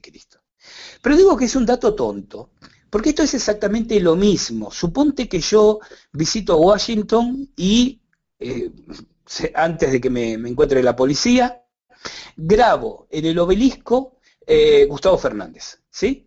Y mm, viene un cataclismo y la civilización contemporánea desaparece y arqueólogos extraterrestres dentro de 5.000 años encuentran las ruinas de una ciudad en este planeta, una ciudad que se llamó Washington alguna vez, y en lo que quedó de un monumento, que los terrícolas llamaban obelisco, encuentran grabado el nombre de Gustavo Fernández y concluyen que seguramente fue mandado construir por un gran rey llamado Gustavo Fernández. Claro, claro. Si esto parece una... el, obelisco de Gustavo. Claro, entonces si esto parece risible, bueno, igualmente risible es el argumento por el cual se le atribuye a Keops esta pirámide. Hoy sabemos fehacientemente que en el sarcófago de la mal llamada Cámara del Rey nunca hubo ninguna momia. Entonces, si no fue construida, pero los textos académicos nos siguen hablando de las pirámides como tumbas de faraones, es evidente que hay un encubrimiento.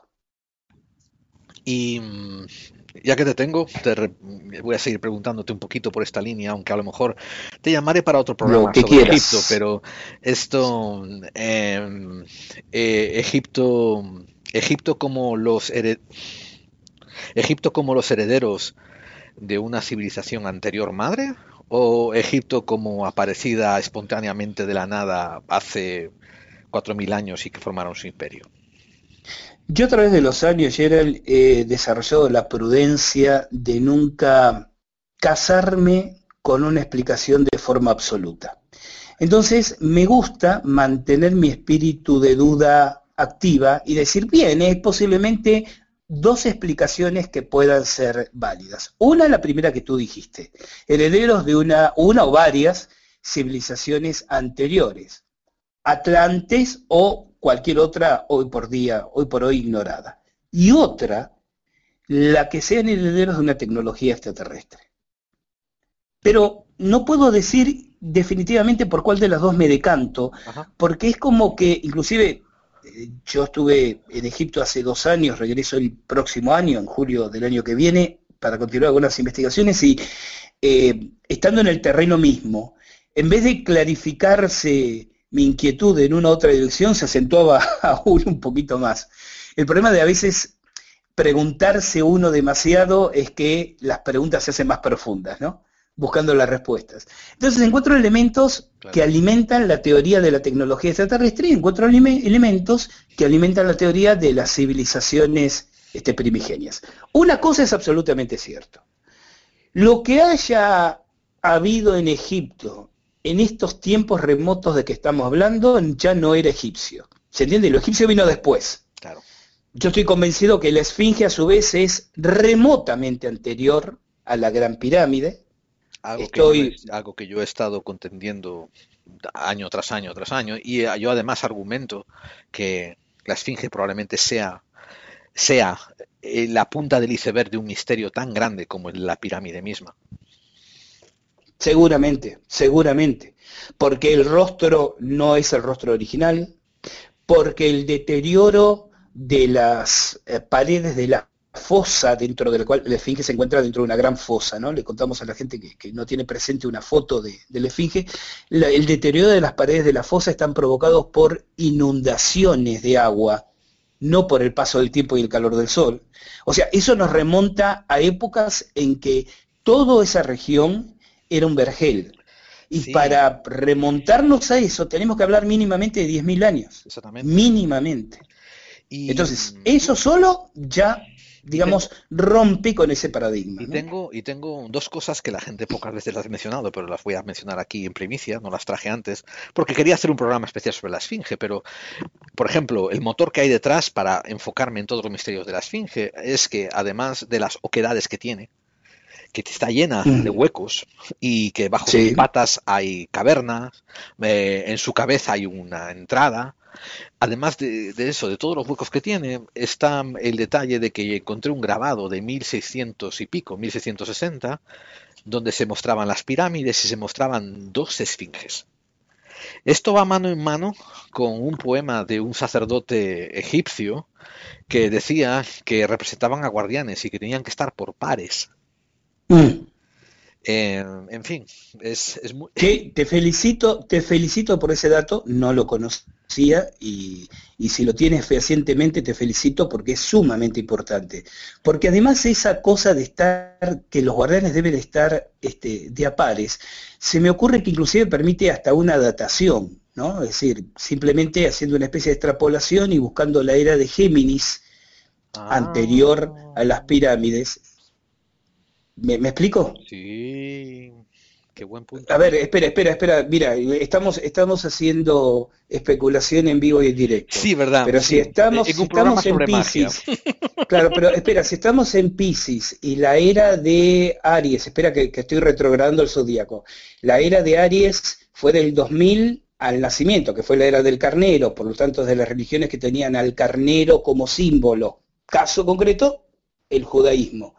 Eh, la era de Tauro, 4000 a 2000, eh, el toro como símbolo, Minos, Creta, ¿no? el, culto del toro.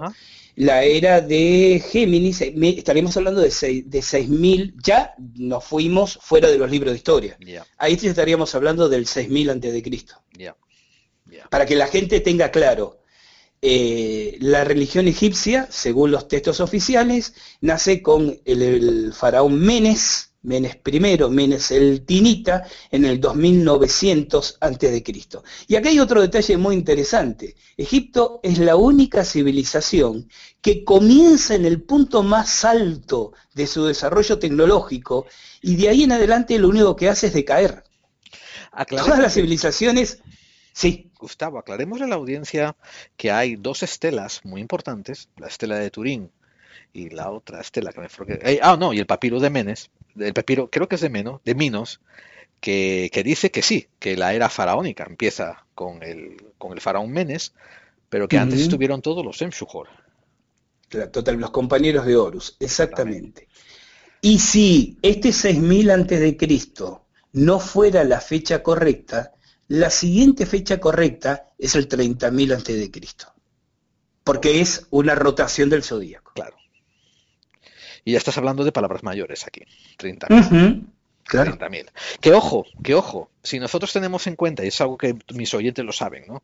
que una evolución genética, que pasar, por ejemplo, de neandertal a Homo sapiens, no puede tardar 50.000 años, puede tardar 50.000 años, pues, y mira lo que hemos hecho solamente en 5.000 como civilización, pues, pues, pues, pues no hay nada extraño de lo que de lo que pone el grito en el cielo ni rascarse las vestiduras.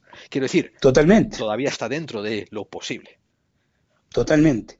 Pero además, y tú lo habrás tratado seguramente ya en, en, muchos programas, la cantidad de evidencias que hay en todo el mundo de la presencia de humanidades este, en tiempos imposibles para la historia oficial son tan abundantes que no las llamamos humanidades antehistóricas, simplemente.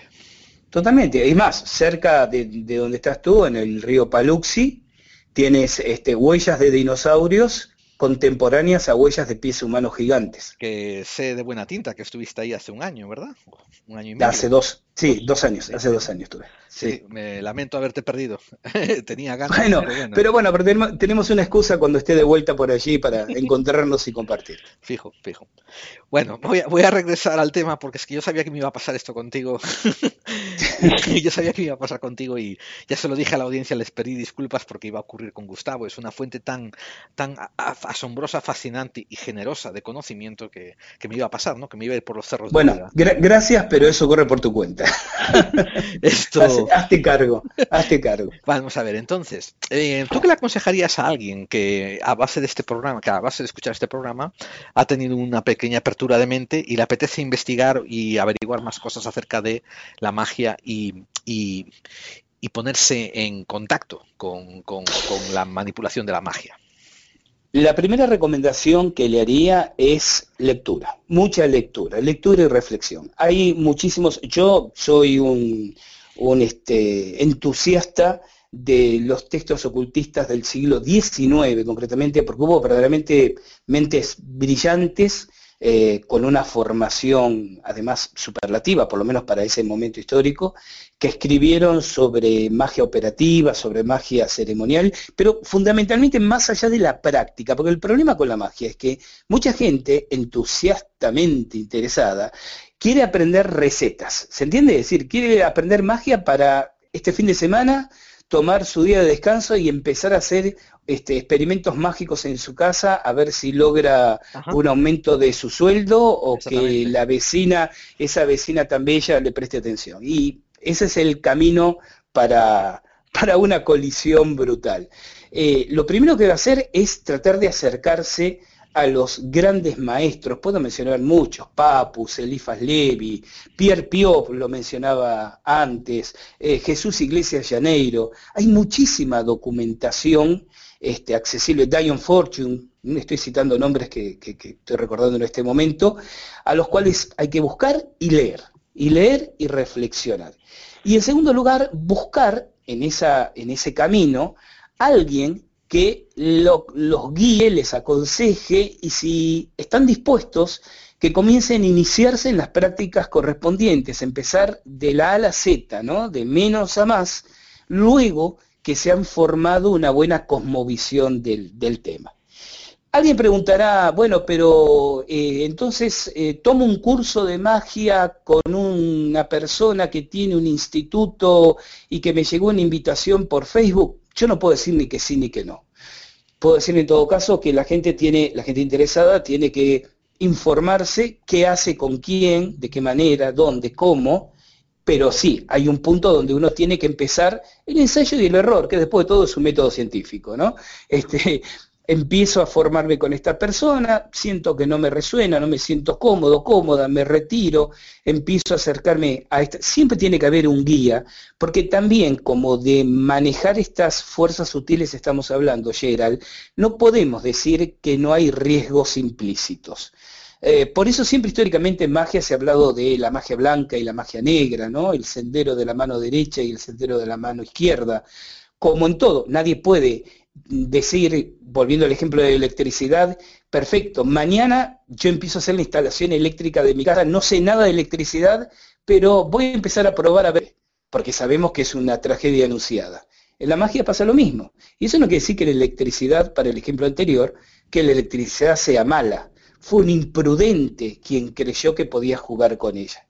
Bueno, con la magia pasa lo mismo, ¿no? Es como aquel animado de Walt Disney, El aprendiz de brujo, donde el ratón Mickey Mouse este, es ayudante de un gran mago y en ausencia del mago trata de imitarlo y de copiarlo sin tener su experiencia e información y termina provocando un desastre que viene arreglando el mago finalmente. Sí, sí, me encanta esa metáfora. Entonces, eh, a ver, entonces yo te diría lo siguiente, yo le pediría a la audiencia que tenga interés en esta dirección que nosotros estamos proponiendo de, acercarse a la magia, ¿no? que por consiguiente no pensasen en la magia, como dijiste tú hace un momento, en, estas recetas de cocina para hacer que, para hacer que la pareja aquella eh, beba los vientos por ti, no, no hacer receta de cocina para que de repente te encuentres mil euros en la calle o, estas tonterías tan superficiales. Em, y ojo, yo no estoy diciendo tampoco que no sea posible no hacerlas, porque yo he visto cosas muy raras en mi vida. pero... No, no, simplemente estás diciendo que no se comienza por ahí. Correcto. Que no se comienza por ahí, pero voy a añadir otra cosa que es característica mi vehemencia, que es que tampoco uno debiera de pensar en, esos términos cuando se trata de, pensar en magia. Em, Mira, yo lo, yo lo, estoy totalmente de acuerdo y lo ilustro con un ejemplo. No, en mi caso particular y con, mi gente de, mi equipo solemos dictar formaciones en parapsicología eh, aquí en Argentina y en otros países. Y a veces hay personas que dicen, no, yo voy a tomar un curso contigo porque necesito aprender parapsicología para saber si mi marido me engaña. Suponte tú. Y yo le digo, cometes un terrible error. Uno debe estudiar parapsicología porque le apasiona, porque le interesa, porque es consciente de que empieza a sumergirse en una disciplina que le va a llevar años conocer y dominar hasta cierto punto. Uno no va a estudiar medicina porque le duele la cabeza. Uno no estudia farmacología porque quiere preparar un medicamento para su abuela. Uno estudia medicina o farmacología simplemente porque quiere conocer, aprender o dedicarse a ello. Que en el camino los conocimientos adquiridos le vayan sirviendo para fines mm, mundanos, bien, está bien pero no se comienza por ahí. Nadie va a estudiar abogacía porque tiene un problema legal hoy. Se va a estudiar abogacía para ser abogado. Y si tienes un problema legal hoy, buscas un abogado. Bien, aquí es exactamente lo mismo. Ya. Sí, sí, sí, sí. Y mm, ya que mencionaste este tema, yo, yo he oído, em, yo he oído que tú estás perteneciente a un grupo que se llama Grupo de Temazcal. Eh, ¿Podrías explicarnos un poco en qué consiste y por qué te interesó? esto. Y te doy otra cosa, la primera vez que escuché sobre eso, confieso mi ignorancia, no, no tenía ni idea. No, está bien, está bien. A ver, yo no pertenezco a ningún grupo de temazcales, explico. El temazcal es una antiquísima ceremonia indígena, de hecho surge entre la etnia de los este, Lakota, en el sur de Estados Unidos, y de ahí se va difundiendo hacia lo que actualmente es México, y que consiste básicamente en una ceremonia que se realiza en una tienda o en una construcción hemisférica similar a un baño de vapor. Es decir, en esta ceremonia se ingresan dentro de la construcción piedras calentadas casi al rojo, eh, al fuego obviamente, y una vez que esas piedras están en el interior se van arrojando sobre ellas unas infusiones preparadas con hierbas medicinales. Y a lo largo de toda la ceremonia, que dura una cantidad variable de horas, dependiendo el, objetivo último de esa reunión en particular, de esa ceremonia en particular, se realizan meditaciones, se realizan cánticos, se realizan determinados ejercicios. Esto es lo que se conoce como temazcal, palabra que proviene de una antigua lengua, un antiguo idioma del México prehispánico, el náhuatl, y que significa eso, cabaña de vapor. Temas significaba vapor, cal, cali, casa casa de vapor o casa de sudor. Eso es el temazcal.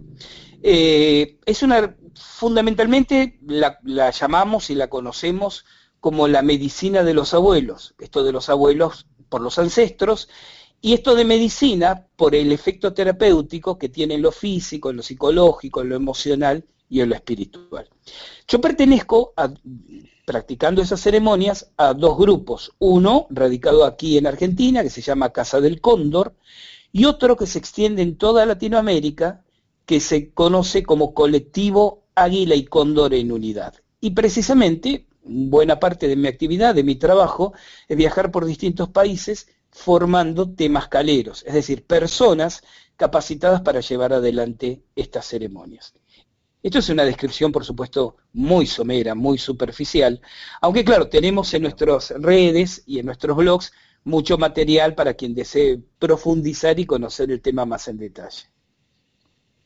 Em, sí, y, le recomiendo a toda la gente que le apetezca em, ¿cómo diría yo? Que le apetezca un sitio amigable y un sitio accesible en el que poder em, acceder a unos temas de índole un poco más, no sé, más elevada, pues que pruebe, pruebe, mm, pruebe esto que, hemos comentado aquí con Gustavo, que a lo mejor, ya te digo, yo por lo que conozco y por lo que he oído, em, es bien accesible a, muchos niveles. Eh, y corrígeme si me equivoco, o sea, ahora no me vengas tú a decir, o oh, no, no, preferimos a gente que tenga grado tercero de iniciación, no sé cuánto. no, eh, tú dices en las prácticas del Temascal. Sí, sí, sí, sí. No, es absolutamente abierto. Lo que ocurre que yo siempre, para la gente que no tiene experiencia previa, claro, es una experiencia movilizadora y muy fuerte. Es decir, no es un spa espiritual. ¿Se entiende? No es un lugar donde la, gente asiste y diga, ay, qué lindo, qué suave, qué agradable. Porque precisamente el objetivo medular de la práctica de esta ceremonia es fortalecer la voluntad, desarrollar la fuerza de voluntad. Y la fuerza de voluntad requiere eh, un entrenamiento intenso, una exigencia intensa. Entonces, nosotros jamás ponemos límites. Hay dos o tres observaciones de tipo clínico, de tipo médico, que uno siempre hace como precauciones en los asistentes, pero las convocatorias siempre son completamente abiertas. Luego, si a los asistentes les resulta afín lo que descubren de sí mismos, más que de la ceremonia, los que descubren de sí mismos en el proceso ceremonial y continúan haciéndolo, o perciben que su camino no va por ahí, está todo bien, todo bien. Nosotros de ninguna manera proponemos estas técnicas como panaceas universales, de ninguna manera las consideramos excluyentes de otra forma de búsqueda, sino simplemente decimos es un conocimiento más ancestral, con la respetabilidad que le dan milenios de práctica sostenida, pero es una forma más que a mí en lo particular me ha resultado enormemente nutritiva espiritualmente en mi vida y por eso la continúo, pero que cada uno tiene, la espiritualidad es vivencial, Gerald. Claro. Eh, todos estos caminos, la magia, el chamanismo, deben vivirse. Cuando uno dice, bueno, primero lean, sí, para tener un contexto. Es como que una persona diga, quiero hacer un temazcal, no tengo la menor idea, quiero hacerlo, ¿no? ¿Sabes qué? Mira, léete esta nota, mira este video. Bueno, ahora tienes una idea de lo que es bien. ¿Quieres hacerlo? Entonces sí. Yo conozco mucha gente que eh, ha leído todos los libros de Carlos Castaneda, y se consideran sapienciales en cuestiones chamánicas por esa razón. Y a mí me provoca una cierta sonrisa, porque la experiencia espiritual es personal e intransferible. Yo te puedo relatar lo que me pasa a mí en los temas cales, pero no puedo hacer que a ti te ocurra por mi relato lo que me pasa a mí. Em, has, has, escuchado, has oído, has sido expuesto a el trabajo que hizo Manuel Carballal sobre la biografía de Carlos Castaneda? Sí, lo conozco. ¿Y, qué, qué opinas? Creo que el trabajo de Manuel es un trabajo muy serio, muy respetable. Yo tengo que ser muy eh, duramente honesto, como soy siempre con esto y todos los temas. Eh, Carlos Castaneda nunca fue como decimos en estas tierras, santo de mi devoción, ¿se comprende? Es decir, lo he leído por primera vez cuando era muy jovencito, recuerdo que ya en ese entonces me interesó la temática, pero lo percibía. A ver, creo que yo siempre me enfoco en lo que suma y no en lo que resta. Creo que Castaneda ha traído al mundo occidental y contemporáneo el interés por conocimientos de los antiguos que de otra manera seguirían desapercibidos. En un relato de ficción. No es distinto que lo que hace 40, 50 años atrás hizo Lobsan Rampa, en mis mocedades era tremendamente popular. Eso en tiempos pre-internet, ¿no? Porque contémosle al mundo, especialmente a los millennials, que hubo un tiempo en que Internet no existía. Entonces, en esos tiempos pre-Internet, ¿no? Lobsan Rampa era tremendamente popular en cuestiones vinculadas a Oriente, al Tíbet, a la práctica budista. Luego se supo con el tiempo que este supuesto monje tibetano exiliado no era tal, era un canadiense, que escribía esos libros desde la ficción, no desde una experiencia personal, pero ¿sabes qué? instaló el interés por ese universo de conocimientos. Sí, sí. Y creo que Castaneda hizo exactamente lo mismo. A mí me resulta absolutamente secundario, casi diría que lo consideraría chismes de vecinas, si Castaneda se llamaba Castaneda o no. O sea, el trabajo de Manuel es un buen trabajo de investigación periodística. Refleja una realidad objetiva, punto y aparte. Pero lo que no hay que perder de vista es el efecto que provocó. Sí, sí. ¿Don Juan existió? No lo sabemos. Y si los relatos de Castaneda son de ficción, posiblemente don Juan Matus no haya existido. ¿Cuántas de las técnicas que enseña ahí son reales? Muchas son fantasiosas, sin ningún lugar a duda. Y hay que ser muy ingenuo para creer que un brujo, yaqui, tolteca o maya, hacía todo lo que el grupo de Juan Matus decía que podía hacer. Pero otras cosas, y sobre todo las enseñanzas conceptuales, son ciertas. Hay que saber desbrozar la paja del trigo.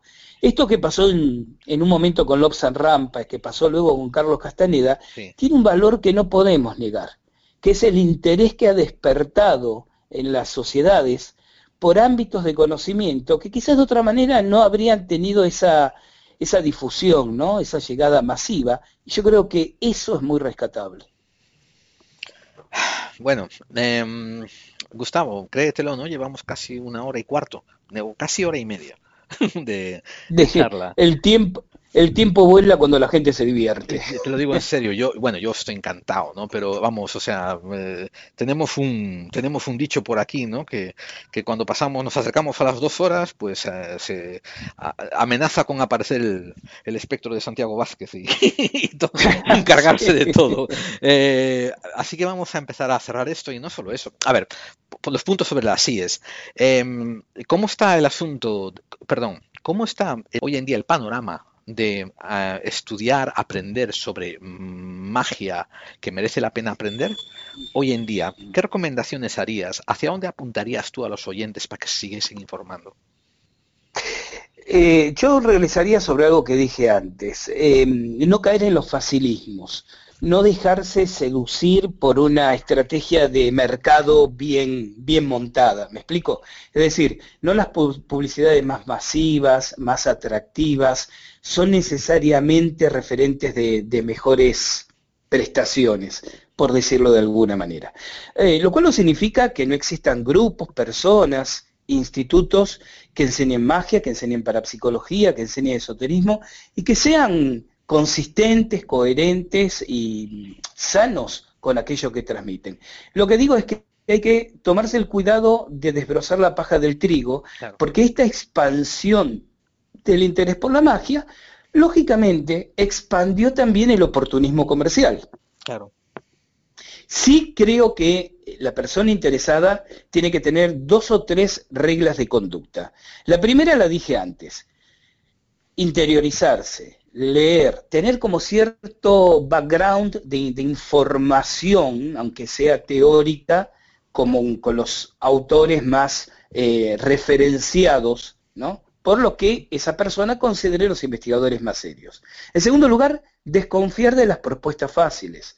Es decir, aprenda magia este, en un taller de 48 horas, donde le prometemos que usted va a poder doblegar la voluntad ajena, seducir a la persona de sus sueños, hacerse rico y millonario, y toda la estrategia publicitaria que puede acompañar a eso, debe ser una señal de alerta. ¿Mm?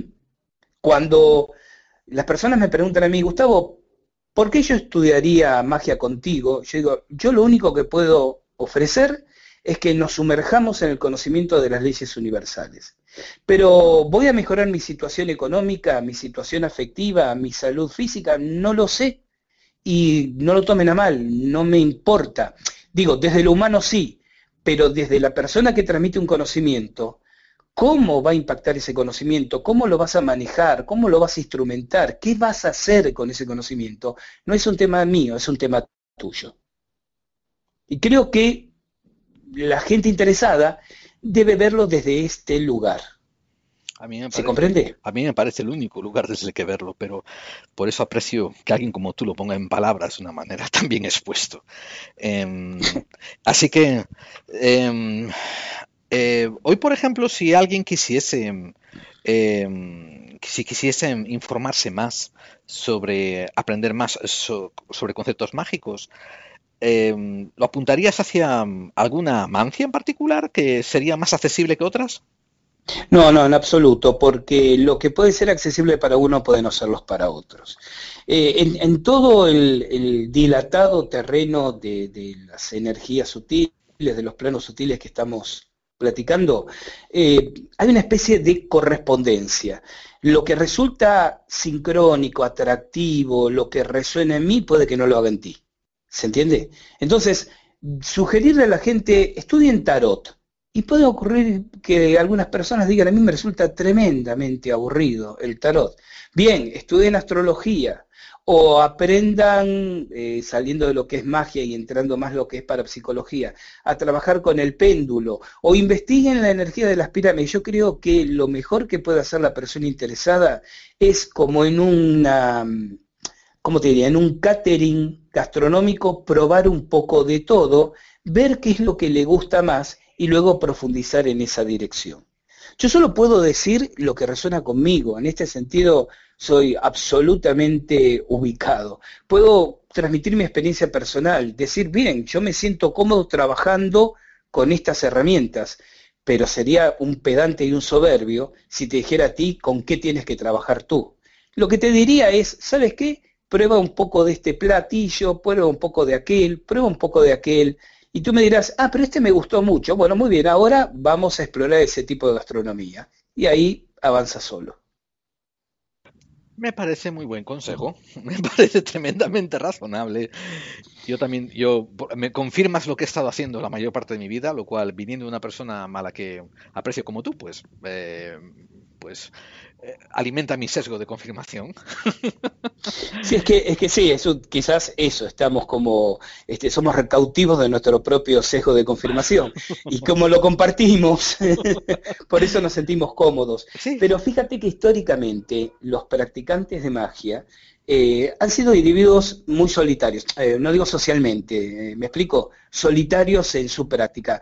se han mantenido a distancia de formar grandes escuelas es inevitable que en ocasiones lo institucional te puede dar un marco, más en tiempos contemporáneos, operativo, ¿no? Desde lo práctico, lo administrativo, hasta lo legal. Pero siempre se ha sido escéptico con respecto a eso. Yo eh, lo he comentado en alguno de los podcasts de Al filo de la realidad. Eh, hace dos años, literalmente renuncié a todas las instituciones a las que pertenecía. Y no porque esté en desacuerdo ni en conflicto con ninguna de ellas. Es más, todos siguen siendo mis amigos en la vida cotidiana y nos reunimos a cenar y compartimos festividades, pero renuncié a todas las instituciones a las que pertenecía, no para encapsularme en el ostracismo, sino para tener la libertad que el mago necesita. Porque cuando empiezas a dedicarle más atención a los aspectos formales administrativos, que a la lectura, que al experimento, mm, esta es mi opinión personal, te estás desviando del camino correcto. Me parece una lectura muy... Eh, o sea, me parece una lectura muy razonable, te lo digo en serio. Y la entiendo, ¿eh? Te entiendo lo que me estás diciendo tú. Además, me acuerdo de ese podcast donde anunciaste que ibas a mantener, em, que te ibas a mantener alejado de otras organizaciones.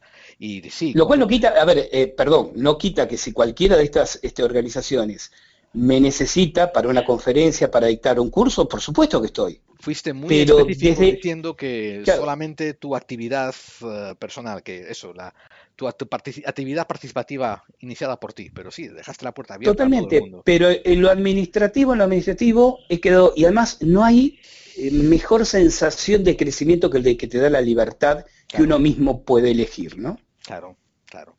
Claro, y por eso, y por eso te entiendo, y estoy de acuerdo contigo con lo que dices de que sí, que el camino de la persona que aprende que aprende las, ¿cómo te diría yo?, las minucias de la magia, em, es un camino solitario, es un camino muy, muy solitario, porque al final de cuentas es una experiencia también muy personalizada. Claro, y, claro. en fin, los, caminos son distintos. Pero mira, vamos a hacer un pequeñísimo resumen, ¿no? Hemos establecido que hay, una, un, hay un comportamiento ancestral, hay unas energías sutiles, hay una tendencia humana a superarse y que muchas de estas cosas se confluyen en lo que llamamos magia. estableciste la separación entre magia y mancias. Y mm, nos, eh, también hablaste un poco sobre algunos diferentes tipos de mancias que había, como, las, como los laboratorios donde se ponía en práctica las, las maneras de llevar a cabo diferentes, diferentes tareas.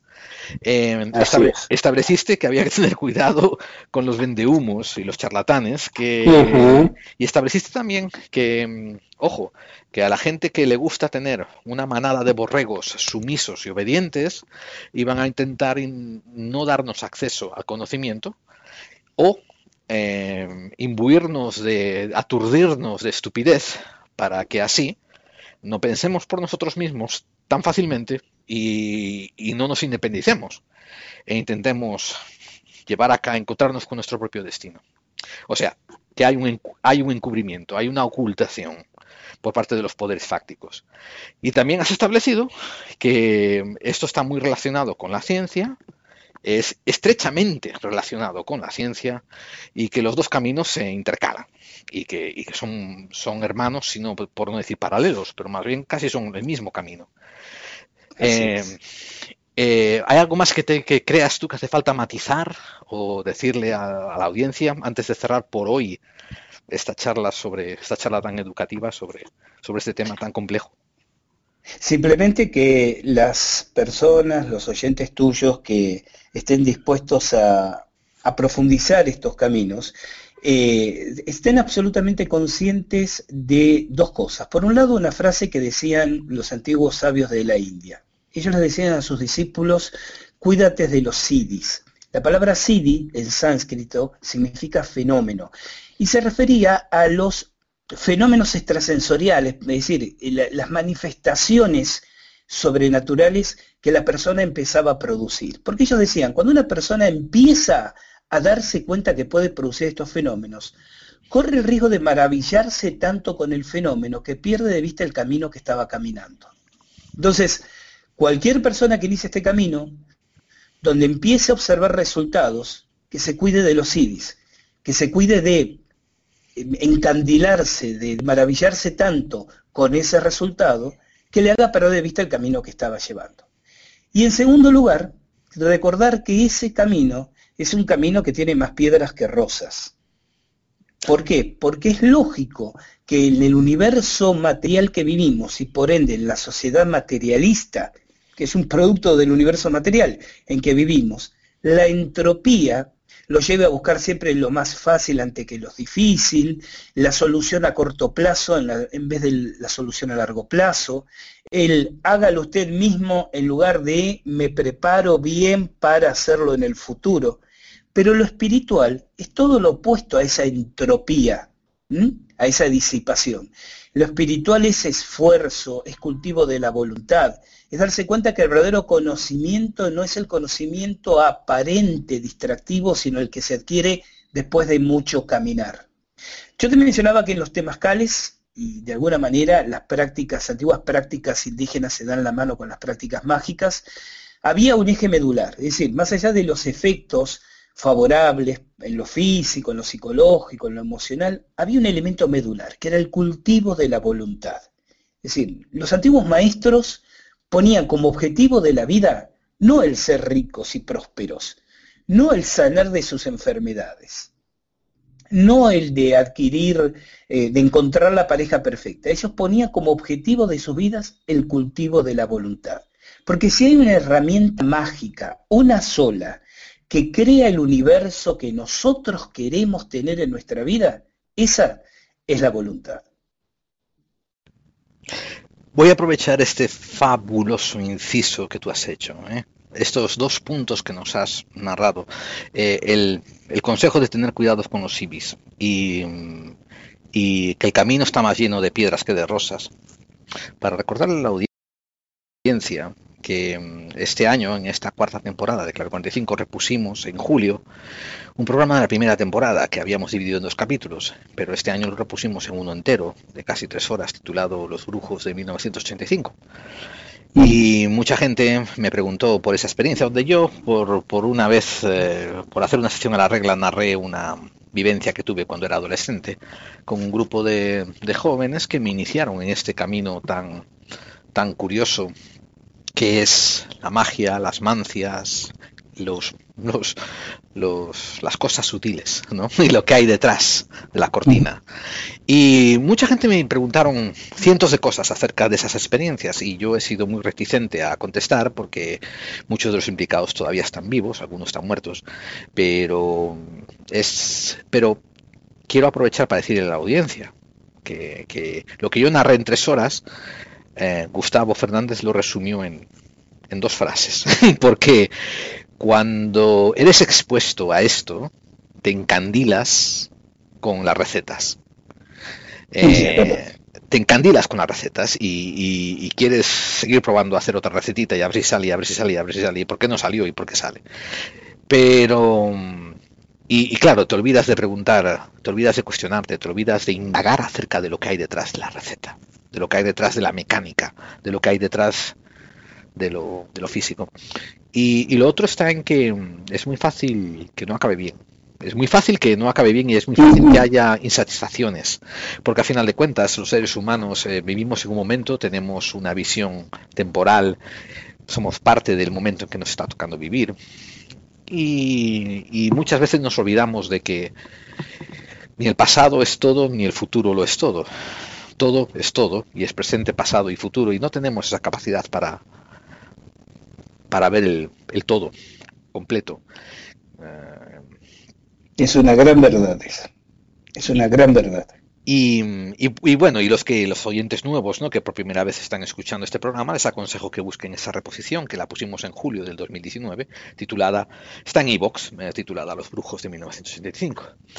Y mm, mi querido, mi queridísimo, mi apreciadísimo Gustavo, esto mm, quisiera emplazarte para la próxima temporada, para la temporada quinta de Clave 45, para para tocar alguno de estos temas que abriste 500.000 puertas mientras nos exponías al conocimiento. Y es el problema, ¿no? De, de, lo que esto conlleva. Buscar conocimiento, pues te da respuestas, pero esas respuestas te genera 10.000 preguntas más.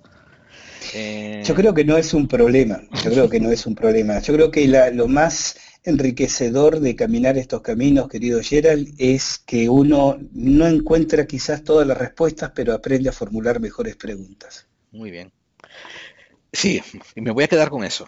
Te voy a emplazar entonces el año que viene para la siguiente temporada y podremos hablar a lo mejor un poco más de Egipto, podremos hablar un poco más sobre humanidades antihistóricas, podremos hablar de, cientos de estos pequeños detalles y, estoy muy interesado en, que, en compartir tus experiencias, tus vivencias. sepamos, sepan también la audiencia que Gustavo en Argentina es considerado un prominente ufólogo también y tiene cantidad de libros y artículos que voy a enunciar una vez que, acabemos la despedida. Eh, Gustavo, muchas gracias. Hecho desde ya es un compromiso este formal y el que, el, que queda verdaderamente agradecido, Gerald, por tu amabilidad, por tu calidez, por el espacio que me has dado, soy yo. Que quedo eternamente en deuda contigo por esto y en lo que necesites cuenta conmigo. Bueno, pues te digo, te traeremos estrella invitada el año que viene, cuando abramos la quinta temporada de KB 45, eh, anunciaremos a bombo y platillo tus apariciones, porque yo sé que, ya te digo, la audiencia que nos sigue nos encanta esta línea de cuestionamiento. Y tú, y tú eres como la encarnación de ellos, lo, representas perfectamente bien. Gracias, gracias a ti, sinceramente, por tanta, por tanto elogio, otra vez te digo, seguramente inmerecido, pero gracias por ese elogio. Vale. Em, Gustavo, em, voy a pasar a dar las vías de contacto tuyas y mm, te emplazo muy pronto eh, aquí en Clave 45. Gracias por compartir estos momentos. Gracias a ti y por supuesto quedo a disposición de cualquier duda o consulta que tengan tus oyentes. Si tienen la paciencia quizás de mm, esperar las respuestas, siempre respondo mails, siempre respondo messenger y siempre respondo todo contacto porque ese respeto creo que todo el mundo se lo merece. Gracias Gerald, sinceramente. Un abrazo a la distancia. Hasta pronto.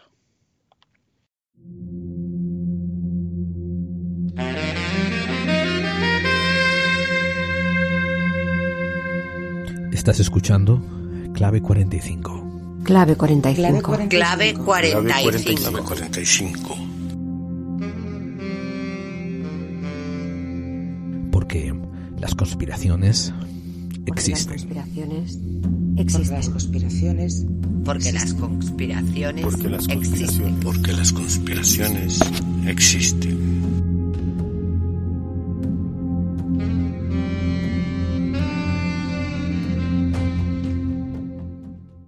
¿Sabes una cosa? A lo largo de esta cuarta temporada hemos tenido unas entrevistas muy interesantes. Hemos conseguido traer a Manuel Carballal, entrevistamos a José Antonio Caravaca, eh, vino José Manuel Frías, también vino Alberto Guzmán, tuvimos, como no, a Carlos Dueñas, Oscar Fábrega también estuvo por aquí. Esto no es un repaso porque seguro que me dejaría alguien atrás. Eh, pero sin desmerecerle nada, en absoluto, a todos los invitados que trajimos. Esta conversación era una de las que más ganas tenía por dos razones. El tópico en sí de la magia. Mm, me era difícil encontrar a alguien que se atreviese a acercarlo de una manera en que lo hace Gustavo Fernández. En serio, me es muy difícil encontrar a alguien que lo haga de la manera en que lo hace él. Pero el segundo motivo es que Gustavo Fernández es uno de los poquísimos, poquísimos, poquísimos investigadores a los que yo, a fuero privado, lo llamo maestros. Y vamos a ver, no se trata de adulación y como digo, lo hago a fuero privado, procuro no hacerlo delante de ellos, mm, porque por lo general este, estas personas que yo considero maestros, en parte y en gran parte, ya han, ya han conseguido la maestría de la humildad y ellos mismos no se sienten así, que es una de esas paradojas porque es lo que los hace aún más grandes. Eh, seguro que no lo habéis notado, pero esta es la segunda vez que consigo hablar con él y cada vez que lo hago me siento como si estuviese hablando con un amigo de toda la vida. Como dije antes, Gustavo en su currículum cuenta como escritor investigador de lo paranormal se ha dedicado a la enseñanza e investigación en el campo de sabidurías ancestrales, esoterismo, parapsicología, ufología. Y tiene libros en todos estos tópicos. Tiene un podcast que si no lo sabíais y vais ahora a, a leerlo, vais a vais a encontrar un tesoro, un tesoro fabuloso. Por eso os sugiero, ¿no? Pasar y escuchadlo. Se llama Al filo de la realidad. Y él, os podéis poner en contacto con él buscándolo por Gustavo Fernández, tanto en Twitter. Twitter es arroba G-U-S-A-F-R, Gusafr. Tiene Instagram y la página Al filo de la realidad en Facebook. Y entrando en la recta final, yo por lo general pondría ahora esta música.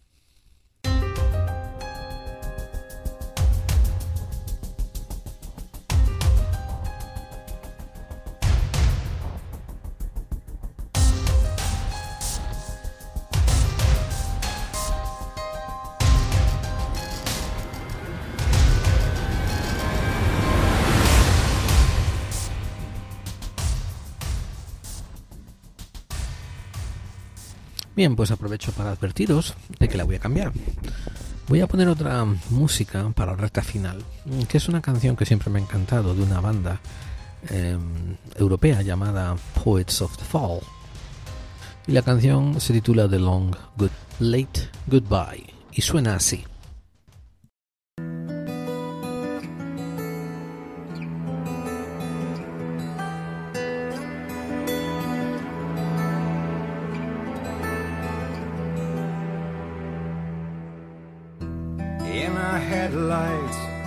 Staring bleak. Beer cans, deer's eyes on the asphalt. Underneath our crushed plans and my lies. Lonely street signs, power lines, they keep on flashing, flashing by. And we keep driving into the night. It's a late goodbye, such a late goodbye. And we keep driving into the night. It's a late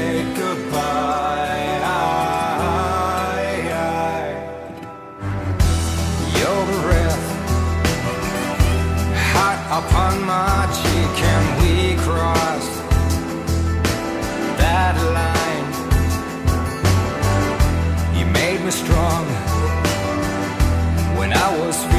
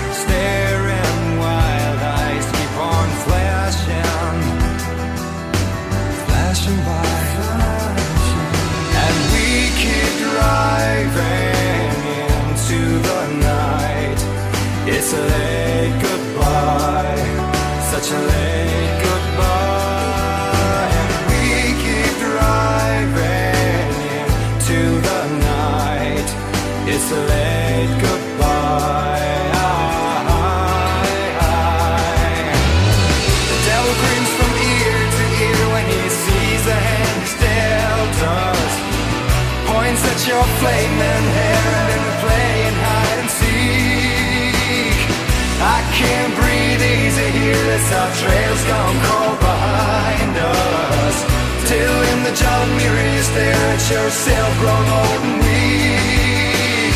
We keep driving into the night. It's a late goodbye, such a late goodbye. We keep driving into the night. It's a late goodbye, such a late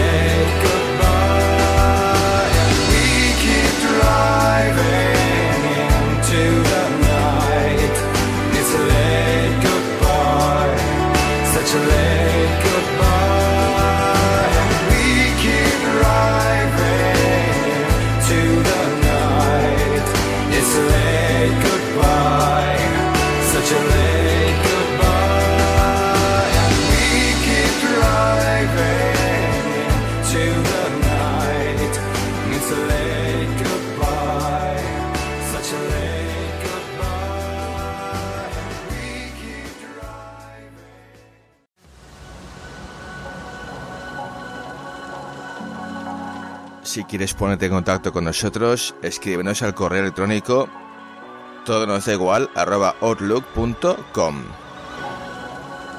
O si quieres también participar en los Edipods Express aconsejando programas, escríbenos a Facebook barra todo nos da igual. Hablamos de misterio, hablamos de cine, hablamos de música, de sexo, de fútbol. Hablamos de lo de siempre. Pero te lo contamos como nunca.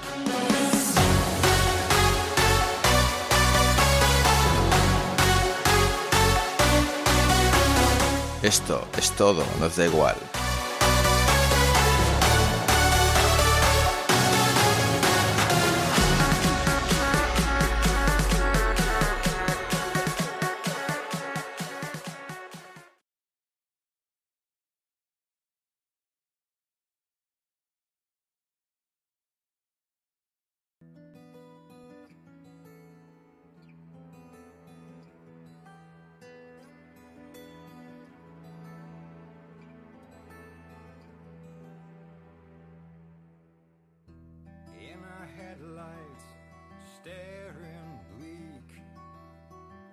Y ese es Carlos Dueñas dando las vías de contacto y anunciando su programa Todo nos da igual. Os recuerdo que mm, si os apetece escuchar mm, un podcast que va sobre cómo los divulgadores del misterio llegan a los temas que llegan, sacan las conclusiones que sacan, preparan los programas como los preparan, eh, podéis buscar por iVoox y también por edenex.es em, el programa Noche Americana y descubriréis. Es un programa cortito, de, siempre suele ser menos de media hora, eh, pero que mm, son conversaciones entre Carlos y un servidor que cuando hablamos de cómo preparamos los programas. Y bueno, espero que mucha gente dice que son interesantes. Eh, también recordad que salimos por la mejor y la más grande radio del misterio, que es edenex.es. También Enigmas al Descubierto eh, nos ponen su parrilla de radiofónica. Escuchadlo por la web en enigmasaldescubiertoradio.blogspot.com. Si nos queréis mandar un correo electrónico, em, escribidnos en podclave45 arroba.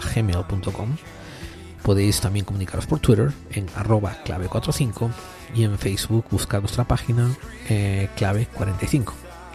Nuestra página web es clave45.wordpress.com y también estamos en YouTube y en iVoox. En la próxima temporada, de verdad, me comprometo a traer a Gustavo Fernández a que comparta muchos más de sus temas con nosotros.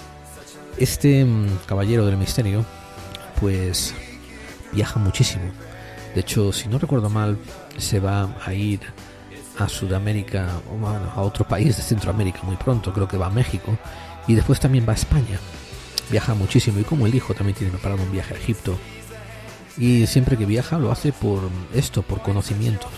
No, no, no por misterio, ¿eh? no por misterio vende humo fácil y tomarse un tour de misterio, yo qué sé, como, como cualquier cosa de relajación y esparcimiento, sino, sino que se hace sus investigaciones, se vuelve con sus apuntes, va como una flecha hacia donde tiene que ir.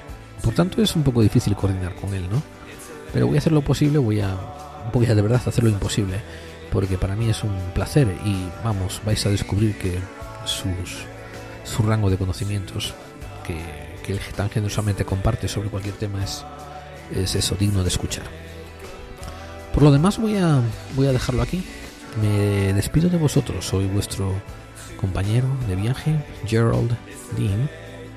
Y esto ha sido Clave 45, tocando el tema de la magia, abriendo puertas, mm, haciéndonos preguntas diferentes eh, y básicamente cerrando un programa que ojalá os haya hecho cuestionaros 100 cosas nuevas que antes nos estabais preguntando.